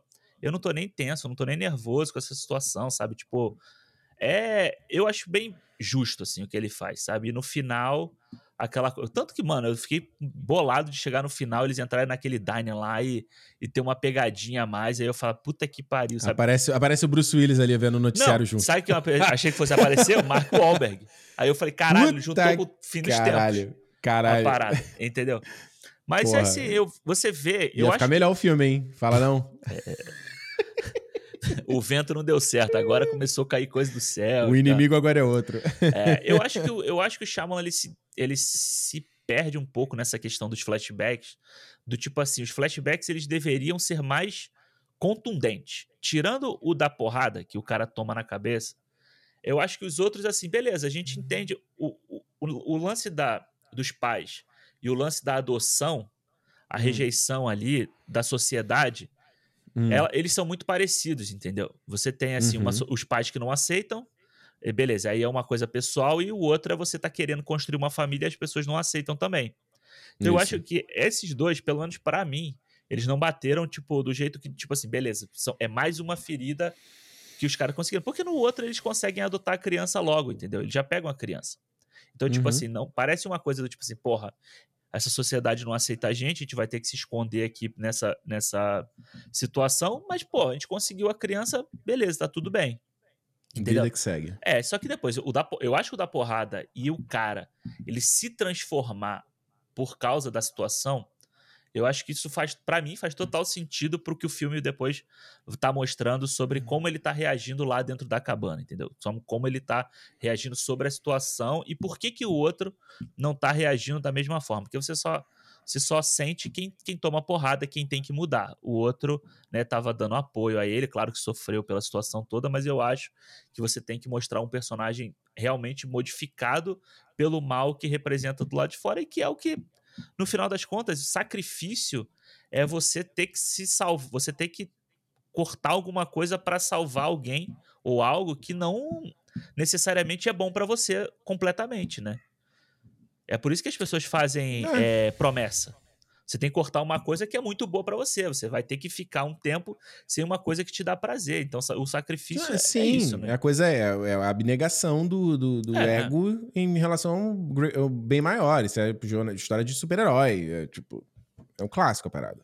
É, então eu- Mas- eu, acho que Hum. o sacrifício final ele é, ele é, ele é válido dentro do- da situação, sabe? A gente viu muita gente. Por isso que eu acho que muita gente tá, tá interpretando dessa forma. E aí, de novo, eu não tiro a, a, o mérito, o mérito não, né? Assim, a importância de quem está interpretando dessa forma, porque eu acho que são histórias que precisam ser bem contadas. Elas têm que ser muito bem escritas e muito bem contadas para que ela não possa ser utilizada de forma errada. É um infiltrado na clã da, da vida que você vê que se o Spike Lee ele dá uma escorregada no que ele está contando ali, ele pode virar uma arma pro outro lado, entendeu? Sim, é uma responsabilidade gigante, né? Um tema sensível, né? Pois é. Então, eu acho que. Eu até li um texto da Vanity Fair, que é um cara gay, falando sobre o filme, sabe? Então, uhum. ele falando sobre essa, as interpretações que o filme tá levando. E ele falou isso. Ele falou, cara, eu, eu não. Eu acho que o filme pode ser interpretado dessa forma e, assim, as pessoas podem ficar putas com isso, mas ele dá o mérito ao filme dele poder gerar uma discussão sabe? Dele poder gerar, você ter gente que interpreta desse jeito, ter gente que interpreta de um outro jeito. Ele dá três exemplos, eu não me lembro um, um outro exemplo que ele dá, mas ele fala, pô, você pode inclusive achar que ele tá falando sobre. É, ele, como é que ele fala? Sobre pessoas, eh, famílias gays que são, tipo, duas pessoas brancas, ricas, que tem uma cabana, não sei o quê. Entendeu? Então, você falar sobre privilégio dentro da própria comunidade. Então tem várias, várias é, interpretações que ele dá sobre o filme, entendeu? Então, tipo, eu acho que. Eu não sei se as pessoas que eu já vi criticando, se todas as pessoas são, são gays ou se não são, sabe? Pra, tipo, o que, que feriu elas o filme. Eu queria realmente que as pessoas conversassem sobre o filme e não simplesmente chegar e falar assim: ah, esse filme é uma merda por causa disso aqui. Entendeu? Como uhum. muita gente tem feito e eu vi muita gente falando assim, fazendo um tweet de duas linhas é, reclamando sobre o filme, entendeu? É, Alexandre, é. É, eu, eu, eu entendo o que você tá falando e eu concordo contigo, sei lá, 99%, entendeu? Eu só acho que, dado esse tema, é, dado o, tipo, as implicações, a gente toda, claro. toda hora tem, vê uma notícia acontecendo sobre isso. É, de, de, eu tenho um exemplo da família de que isso aconteceu, sabe? De agressão e violência por conta de sexualidade, é, assim, sabe? É muito foda isso. É cotidiana a parada, a gente vê direto, sabe? Então, é, e principalmente nesse momento que a gente tá cada vez mais tendo essas, essas coisas de extrema direita, sabe? Essas coisas uhum. de. É, cada vez mais aflorado. É, foi como, é meio como a gente falou lá em 2019 no Coringa. Como uhum. a gente ficou tão preocupado na época, entendeu? Tipo assim, caraca, será? É, e daí tem gente que geralmente fala, ah, mas não pode, hoje em dia não pode falar nada, ah, não sei o quê, se não tiver uhum. é, se tiver política. Não é isso, mas é que, cara, dado as circunstâncias que a gente vive hoje em dia, sabe? Tem que ter muito cuidado. Inclusive, Eu no acho filme, que... você dá, você dá razão pros fanáticos, inclusive, né? Que ele faz isso. No final das é, contas, é... eles estavam falando a verdade, né? E ainda tem essa situação. Então. Então, já indo para as notas, assim, é, esse, é, esse é um. É um é, eu, eu fiquei, assim, quase no limite daquela coisa assim, caralho, tem que dar uma, uma boicotada nesse filme mesmo, e não ver mesmo esse filme, sabe? Uhum. Eu cheguei no limite e falei assim, caraca, mano, é, é, peraí que o Ned tá puxando o carregador, ele adora fazer isso, para com isso, mano. tipo, ele adora puxar o filme. É, é, é o que eu tô falando, é, é, é, uma, é uma coisa muito delicada, sabe? Uhum. Muito de, é, é, de, tipo, complicada até de como a gente falar aqui no cinema, que nota que dá, o que que faz, não sei o quê. É, porque, cara, não, eu não consigo. Você falou aqui, eu também não invalido tua interpretação de maneira nenhuma, nem do Siqueira, nem de outra pessoa, nem uhum. nada. Eu só não consigo ver aplicabilidade no filme, entendeu? Uhum. Eu não uhum. consigo se encaixar no filme e, e que eu acho que pra mim o filme tá falando todas essas outras coisas. E se ele realmente tá falando essas outras coisas, caralho, é um filme que eu realmente não quero que as pessoas vejam, não quero promover que as pessoas vejam essa porra. Que é uma mensagem completamente de mau gosto, completamente equivocada. É o que você falou, tem os atores envolvidos e, pô, será que eles realmente topariam para fazer um projeto desse? Concordo, realmente. Realmente não encaixa, entendeu? É, eu acho que, que... acho que não tem nem como passar na nossa cabeça que os caras iam aceitar fazer um filme desse, mano. É, o máximo que você pode pensar é que, sei lá, os caras não viram esse subtexto, eles não pe pegaram esse subtexto, porque é aquela coisa também. Eu, não, eu, eu, tô aqui, a gente não tá na produção desse filme, a gente é. não sabe. Mas é, é, notável que muitas vezes os atores não sabem os filmes que eles estão fazendo, eles não sabem o filme pronto. O que a gente vê pronto, muitas vezes os atores estão vendo com a gente. Né? Ele lê o roteiro, ele, ele não, às vezes, não vai pegar o que é o filme, entendeu? No todo da parada. Às vezes ele, o diretor vai lá, vai explicar o que ele quer fazer, o tom. Aí quando você olha o filme todo, às vezes. Quantas histórias você vê e o cara fala: Caraca, não imaginava que seria isso. Pro bem e pro mal, tá? Uhum. Então, existe isso também. De qualquer forma, mais uma vez, a gente não tá ali, eu não conheço as pessoas envolvidas, não sei quem são no pessoal, não sei quem são elas e tal. Então, assim, o Ricardo avaliando aqui no Cinemol e vou tentar isso não pesar tanto. Para mim, o filme é uma e meio, tá? Uma estrela e meia. Eu acho que é, a cinematografia para mim é o melhor do filme, entendeu? E a montagem dele é muito boa também. Tipo, o filme ele é preciso nesses aspectos. Eu acho que o Shyamalan na direção, ele é muito preciso, coisa que nos outros exemplos que a gente citou aqui, ele às vezes se perde no, ai, quero fazer uma câmera diferente, quero fazer uma palhaça diferente, que às vezes não tá acrescentando a história. Que tudo que ele tenta fazer diferente está acrescentando a história. Então, para uhum. isso, ótimo e tal. Exato. Entretanto, o filme, mesmo assim, quanto texto, ele não se sustenta. Eu acho que o, o, o clima. Mesmo você falou, uma hora e meia de filme, ainda pareceu muito longo pelo que é, pela uhum. história, entendeu? Eu acho que ele, ele, ele, terminou o primeiro ato ali, eu já tava, tá, brother, eu preciso, eu preciso de alguma coisa que você me diga por que, que é esse casal, por que, uhum. que é o uhum. fim do mundo? O que, que é você? É, é... E aí a pessoa fala, ah, mas quer explicação? Falo, sim, não é explicação, mas eu preciso de mais ferramentas para eu, eu investir nessa história. Uhum. Porque senão, se eu não consigo. Eu fico só no. Eu tô só o ator, os caras falando o filme inteiro. Vocês têm que se sacrificar, vocês têm que sacrificar, vocês têm que tomar uma decisão. Então era que eu falei assim, caralho, tá bom, vamos. Eu já, já, já entendi. Entendeu? É, então, e, a, e, esse subtexto aí, cara, vamos ver como é que vai ser. Não, não quero cometer aqui o erro na época do Coringa, da gente ia falar, não, é uhum. isso que o filme é e tal. Hoje o Ricardo pensa assim, vamos ver até o final do ano, quando a gente for fazer os melhores do ano e tal, não sei o que, como é que se sustenta com o tempo. Mas, cara, é um filme sei lá, complicado. Complicado, complicado, complicado, complicado. É. Vai falar tu. É, eu, assim, eu, eu entendo, eu realmente entendo quem acha que quem pode interpretar o filme dessa forma. Eu acho que é o que eu falei, ele, eu não acho que ele seja didático de pegar a mão do espectador e falar: olha, não é isso, tá? É, é isso aqui, isso aqui, isso aqui. Ele não faz isso. E eu acho que isso tem um problema, assim, social, né? De você poder reinterpretar o filme de, de outras formas, diferente da forma como é feito, ou como o filme foi vendido para os atores e tudo e tudo mais. Mas eu acho que, assim, eu, para mim, o filme se torna mais interessante de você falar assim, caralho, que, será que o filme é por esse lado? Porque se ele uhum. for por esse lado aqui, eu gosto. Porra, será que esse, não é possível que esse filme falou essa merda aqui?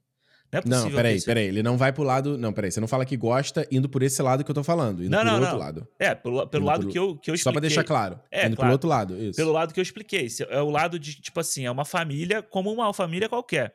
Sabe? É uma família, é, um, é o protagonismo de uma família Uhum. Tipo, ali no filme, tipo assim, beleza, você tá representando como dois, dois caras ali na uhum. história.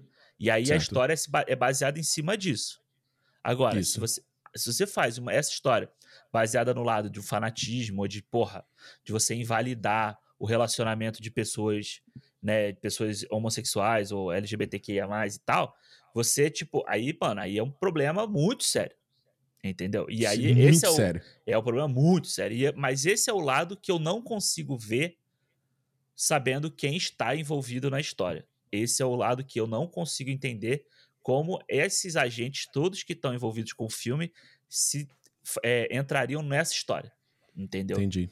E é, o que tá que é, é, a tua âncora de salvação a respeito não, dessa interpretação. É, São a galera não, envolvida. É. O que é válido, não tô invalidando, não. Não, porque é assim, tipo, eu, eu não acho que seja isso pelas interpretações que eu tenho no filme, do tá discurso tá deles e tal. Mas com o é, envolvimento é, os Mais o envolvimento dessas coisas, eu acho que fortalece o meu lado que eu, do que eu tô pensando sobre o filme, entendeu? Entendi. Tipo, então, tipo, eu acho que, porra, que a gente já falou aqui, enfim. É, então, assim, falando sobre o filme, eu acho, eu, eu adorei o filme como um suspense. Eu acho que ele é um puta filme, tipo, que te prende o tempo inteiro ali. Eu acho que ele é um filme que chega no final, ele tem que tomar uma decisão. Ele, ele podia não ter tomado essa decisão, sabe? Podia ter sido uma, podia ter sido pior, podia ter sido uma surpresa igual do fim dos tempos, em que no final das contas o Mark Wahlberg, a Zoe de Chanel e a criança do filme saem de mão dadas felizes da vida e o vento deixou eles viverem, entendeu? Eu acho que. Caralho. É. Eu acho que no final das contas o filme tem. É a mais do que isso. É claro que a gente não queria ver ninguém morrer, né? Mas. Puta merda. É, então eu gosto do filme como suspense. Acho que o Shyamalan é um cara, como você falou, constrói muito bem o suspense. Ele faz uns negócios ali de, porra, que nem a gente falou aqui do fragmentado. Ele passa a câmera nas costas do Bautista umas duas, três vezes, mostrando o Jonathan Groff falando, aí o outro cara vai falar e passa para ele. E não, ele só... a câmera nem se move, a câmera tá parada. Isso, ele só faz o troca de plano. E isso achei legal também, porque a câmera dele, é, ela mal se movimenta, assim, sabe? ela mal se movimenta. É, e você vê coisas. Ele corta só, ele corta. Ele, ele coloca a cabeça do Bautista no meio, do, no- cortada no meio, assim. Ele não passa atrás direito. dela? Eu achei que Não. ele passasse. Me. A, a montagem dá essa impressão de que É, ela tá passando, mas a é. câmera em si não se mexe. É, então eu acho que ele, ele arquiteta muito bem a história que ele quer contar, entendeu? Então eu acho que esse, pra mim, foi o grande, grande é, mérito do Shyamalan, todos esses filmes que eu revi, e, e você entender qual é esse lado dele, sabe? O que, que ele, como é que ele gosta de contar as histórias dele. E só, pra não me alongar muito, eu vou dar, eu Uhum. dou quatro estrelas pro filme, tá? Tá certo. Mas uma coisa que. pra é quem um- fala que a gente não discorda, hein? Olha aí Pois que é. grande é, disparidade. E é um, pensa... um pensamento que me veio à cabeça o tempo inteiro vendo os filmes do Shyamalan é que o Jordan Peele, ele é o novo Shyamalan. Isso eu já tinha falado quando a gente viu o, no... Ele o não é novo... o novo Spielberg, pô? Caramba. Não, ele é, para mim, ele é um novo Shyamalan, assim, no caminho que eles estão que ele tá percorrendo. Sabe, ele fez Uhum. dois filmes que três filmes agora que a maioria das pessoas gosta, mas que você já vê gente contestando ele, só que eu acho que ele tem um problema que, que é as pessoas irem assistir o filme do Jordan Peele procurando o significado. O que que isso aqui significa? O que o que contexto isso quer social dizer? foda. qual é a metáfora que ele tá fazendo. E as pessoas faziam isso com Shyamalan e isso prejudicou a carreira dele, prejudicou inclusive filmes menores em que ele não tinha plot twist. Pô. Às vezes ele só quer contar uma fábula como é o A Dama na Água. E o Jordan Peele pode chegar uma hora em que ele quer contar uma história qualquer só, sem, né, sem ele precisar fazer uma metáfora mirabolante ali. Então eu acho que vendo os dois, aí eu gosto tanto do Jordan Peele e eu gosto muito do Shyamalan, eu fico vendo tipo essa sei lá, essa os dois se encontrando em algum momento assim, sabe? De carreira. Entendi. Entendi, entendi. Aquela ceninha final deles com o rádio, você gostou? Aquela coisinha jocosa, que ela liga a música, que era a música da família, aí a garota liga o rádio, depois de liga, aí o mano, pai é- liga. Eu, não vejo problema, sabe? Qual é, é a pres- pode ser a presença do outro, entendeu? Você pode ir por várias, várias, várias vertentes ali. Qual é, qual é o problema da família? Tá no, no final das contas, a família só tá procurando alguma coisa pra voltar a ficar junta, voltar, voltar a ser feliz. Sei lá, eu não, eu não vejo. Acho que a gente tá. Se, se tá interpretando muito, muito sem Hum. coração esse filme. Se não está sendo. Você não tá, você não tá sendo coração o filme. Mas eu acho que Que canalha. por- por- olha só, se a gente for falar de filme de cabana e gente e, e essas situações todas, acho esse filme muito melhor do que o A Baleia, por exemplo. Sai daqui, Alexandre. Sai daqui, Alexandre. Porra, tu que. Tu, que, tu, tu já. Tu quis terminar a gravação, tipo, pisando em cima. Não, eu só Caraca, estou comparando. Só estou comparando dois filmes que são. Que cê- Tu tá pode pegar- parecendo. Ah, tá pare... Eu não vou nem falar, você tá parecendo aquele. O velho no Visita. O que, ah, que ele faz com o garoto? que ele passa merda ele na cara do garoto. Não era pra você falar, mas enfim, eu tô me sentindo igual o garoto agora. Porra. Não, só Vou estou, fazer o rap no final, pô, só, agora. só estou comparando os filmes, então, só pra você entender o meu Tem ponto. nada a ver. A comparação tem. dos dois não tem nada. Claro a história tem. não tem na... não, não- nada, Claro nada, tem nada. Tudo a ver. Na- Nada, Tudo a né? Quando a, a- gente vai fazer, a gente não vai fazer cinema da baleia, né? Vai estrear agora, a gente, né? A gente não vai, gente só fica dando teaser de- da discussão sobre esse filme e a gente nunca discute sobre ele, É né? verdade, né? A gente podia fazer um. Porra, é vai ter- cara. vai- me- meia dúzia de gente vai assistir só, né? Ouvindo. Fazer o quê, né? O, o, o gosto Aronofsky é, para, é só para pa- paladares refinados, né? É, Não é pra todo mundo. Você tem que você tem que estar que estar disposto a ouvir essa mensagem. É tipo urinoterapia. Mano. Não é todo mundo que tá disposto a tomar. eu ia falar que é, eu ia falar que é tipo queijo, queijo gorgonzola, sabe? Não é pra todo mundo. é isso, pô. Enfim. Falamos aqui sobre M. Night Shyamalan e Batem a Porta. Vamos continuar acompanhando o desenrolar a respeito desse filme aí e a gente provavelmente mais pra frente volta a tocar nesse assunto, Boa. principalmente nos, no- nos melhores e piores do ano, a gente volta a dar uma revisitada nesse filme. Por enquanto, essa é a nossa opinião, interpretações aqui, enfim, a gente quer agora ouvir você, que se você viu o filme, qual é a sua interpretação agora, sabe? É isso Vai aí. acabar Hum. que essa polêmica vai levar as pessoas a verem o filme, né? É, Eu vai acho que sim. as pessoas... Eu acho que sim.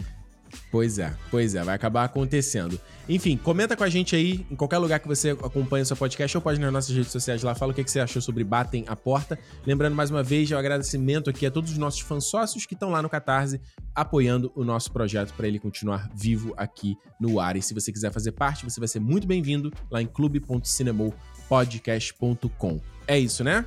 É isso tudo. Semana que vem a gente está de volta e como eu sempre digo, se é dia de cinema! Cinema! Valeu. Valeu.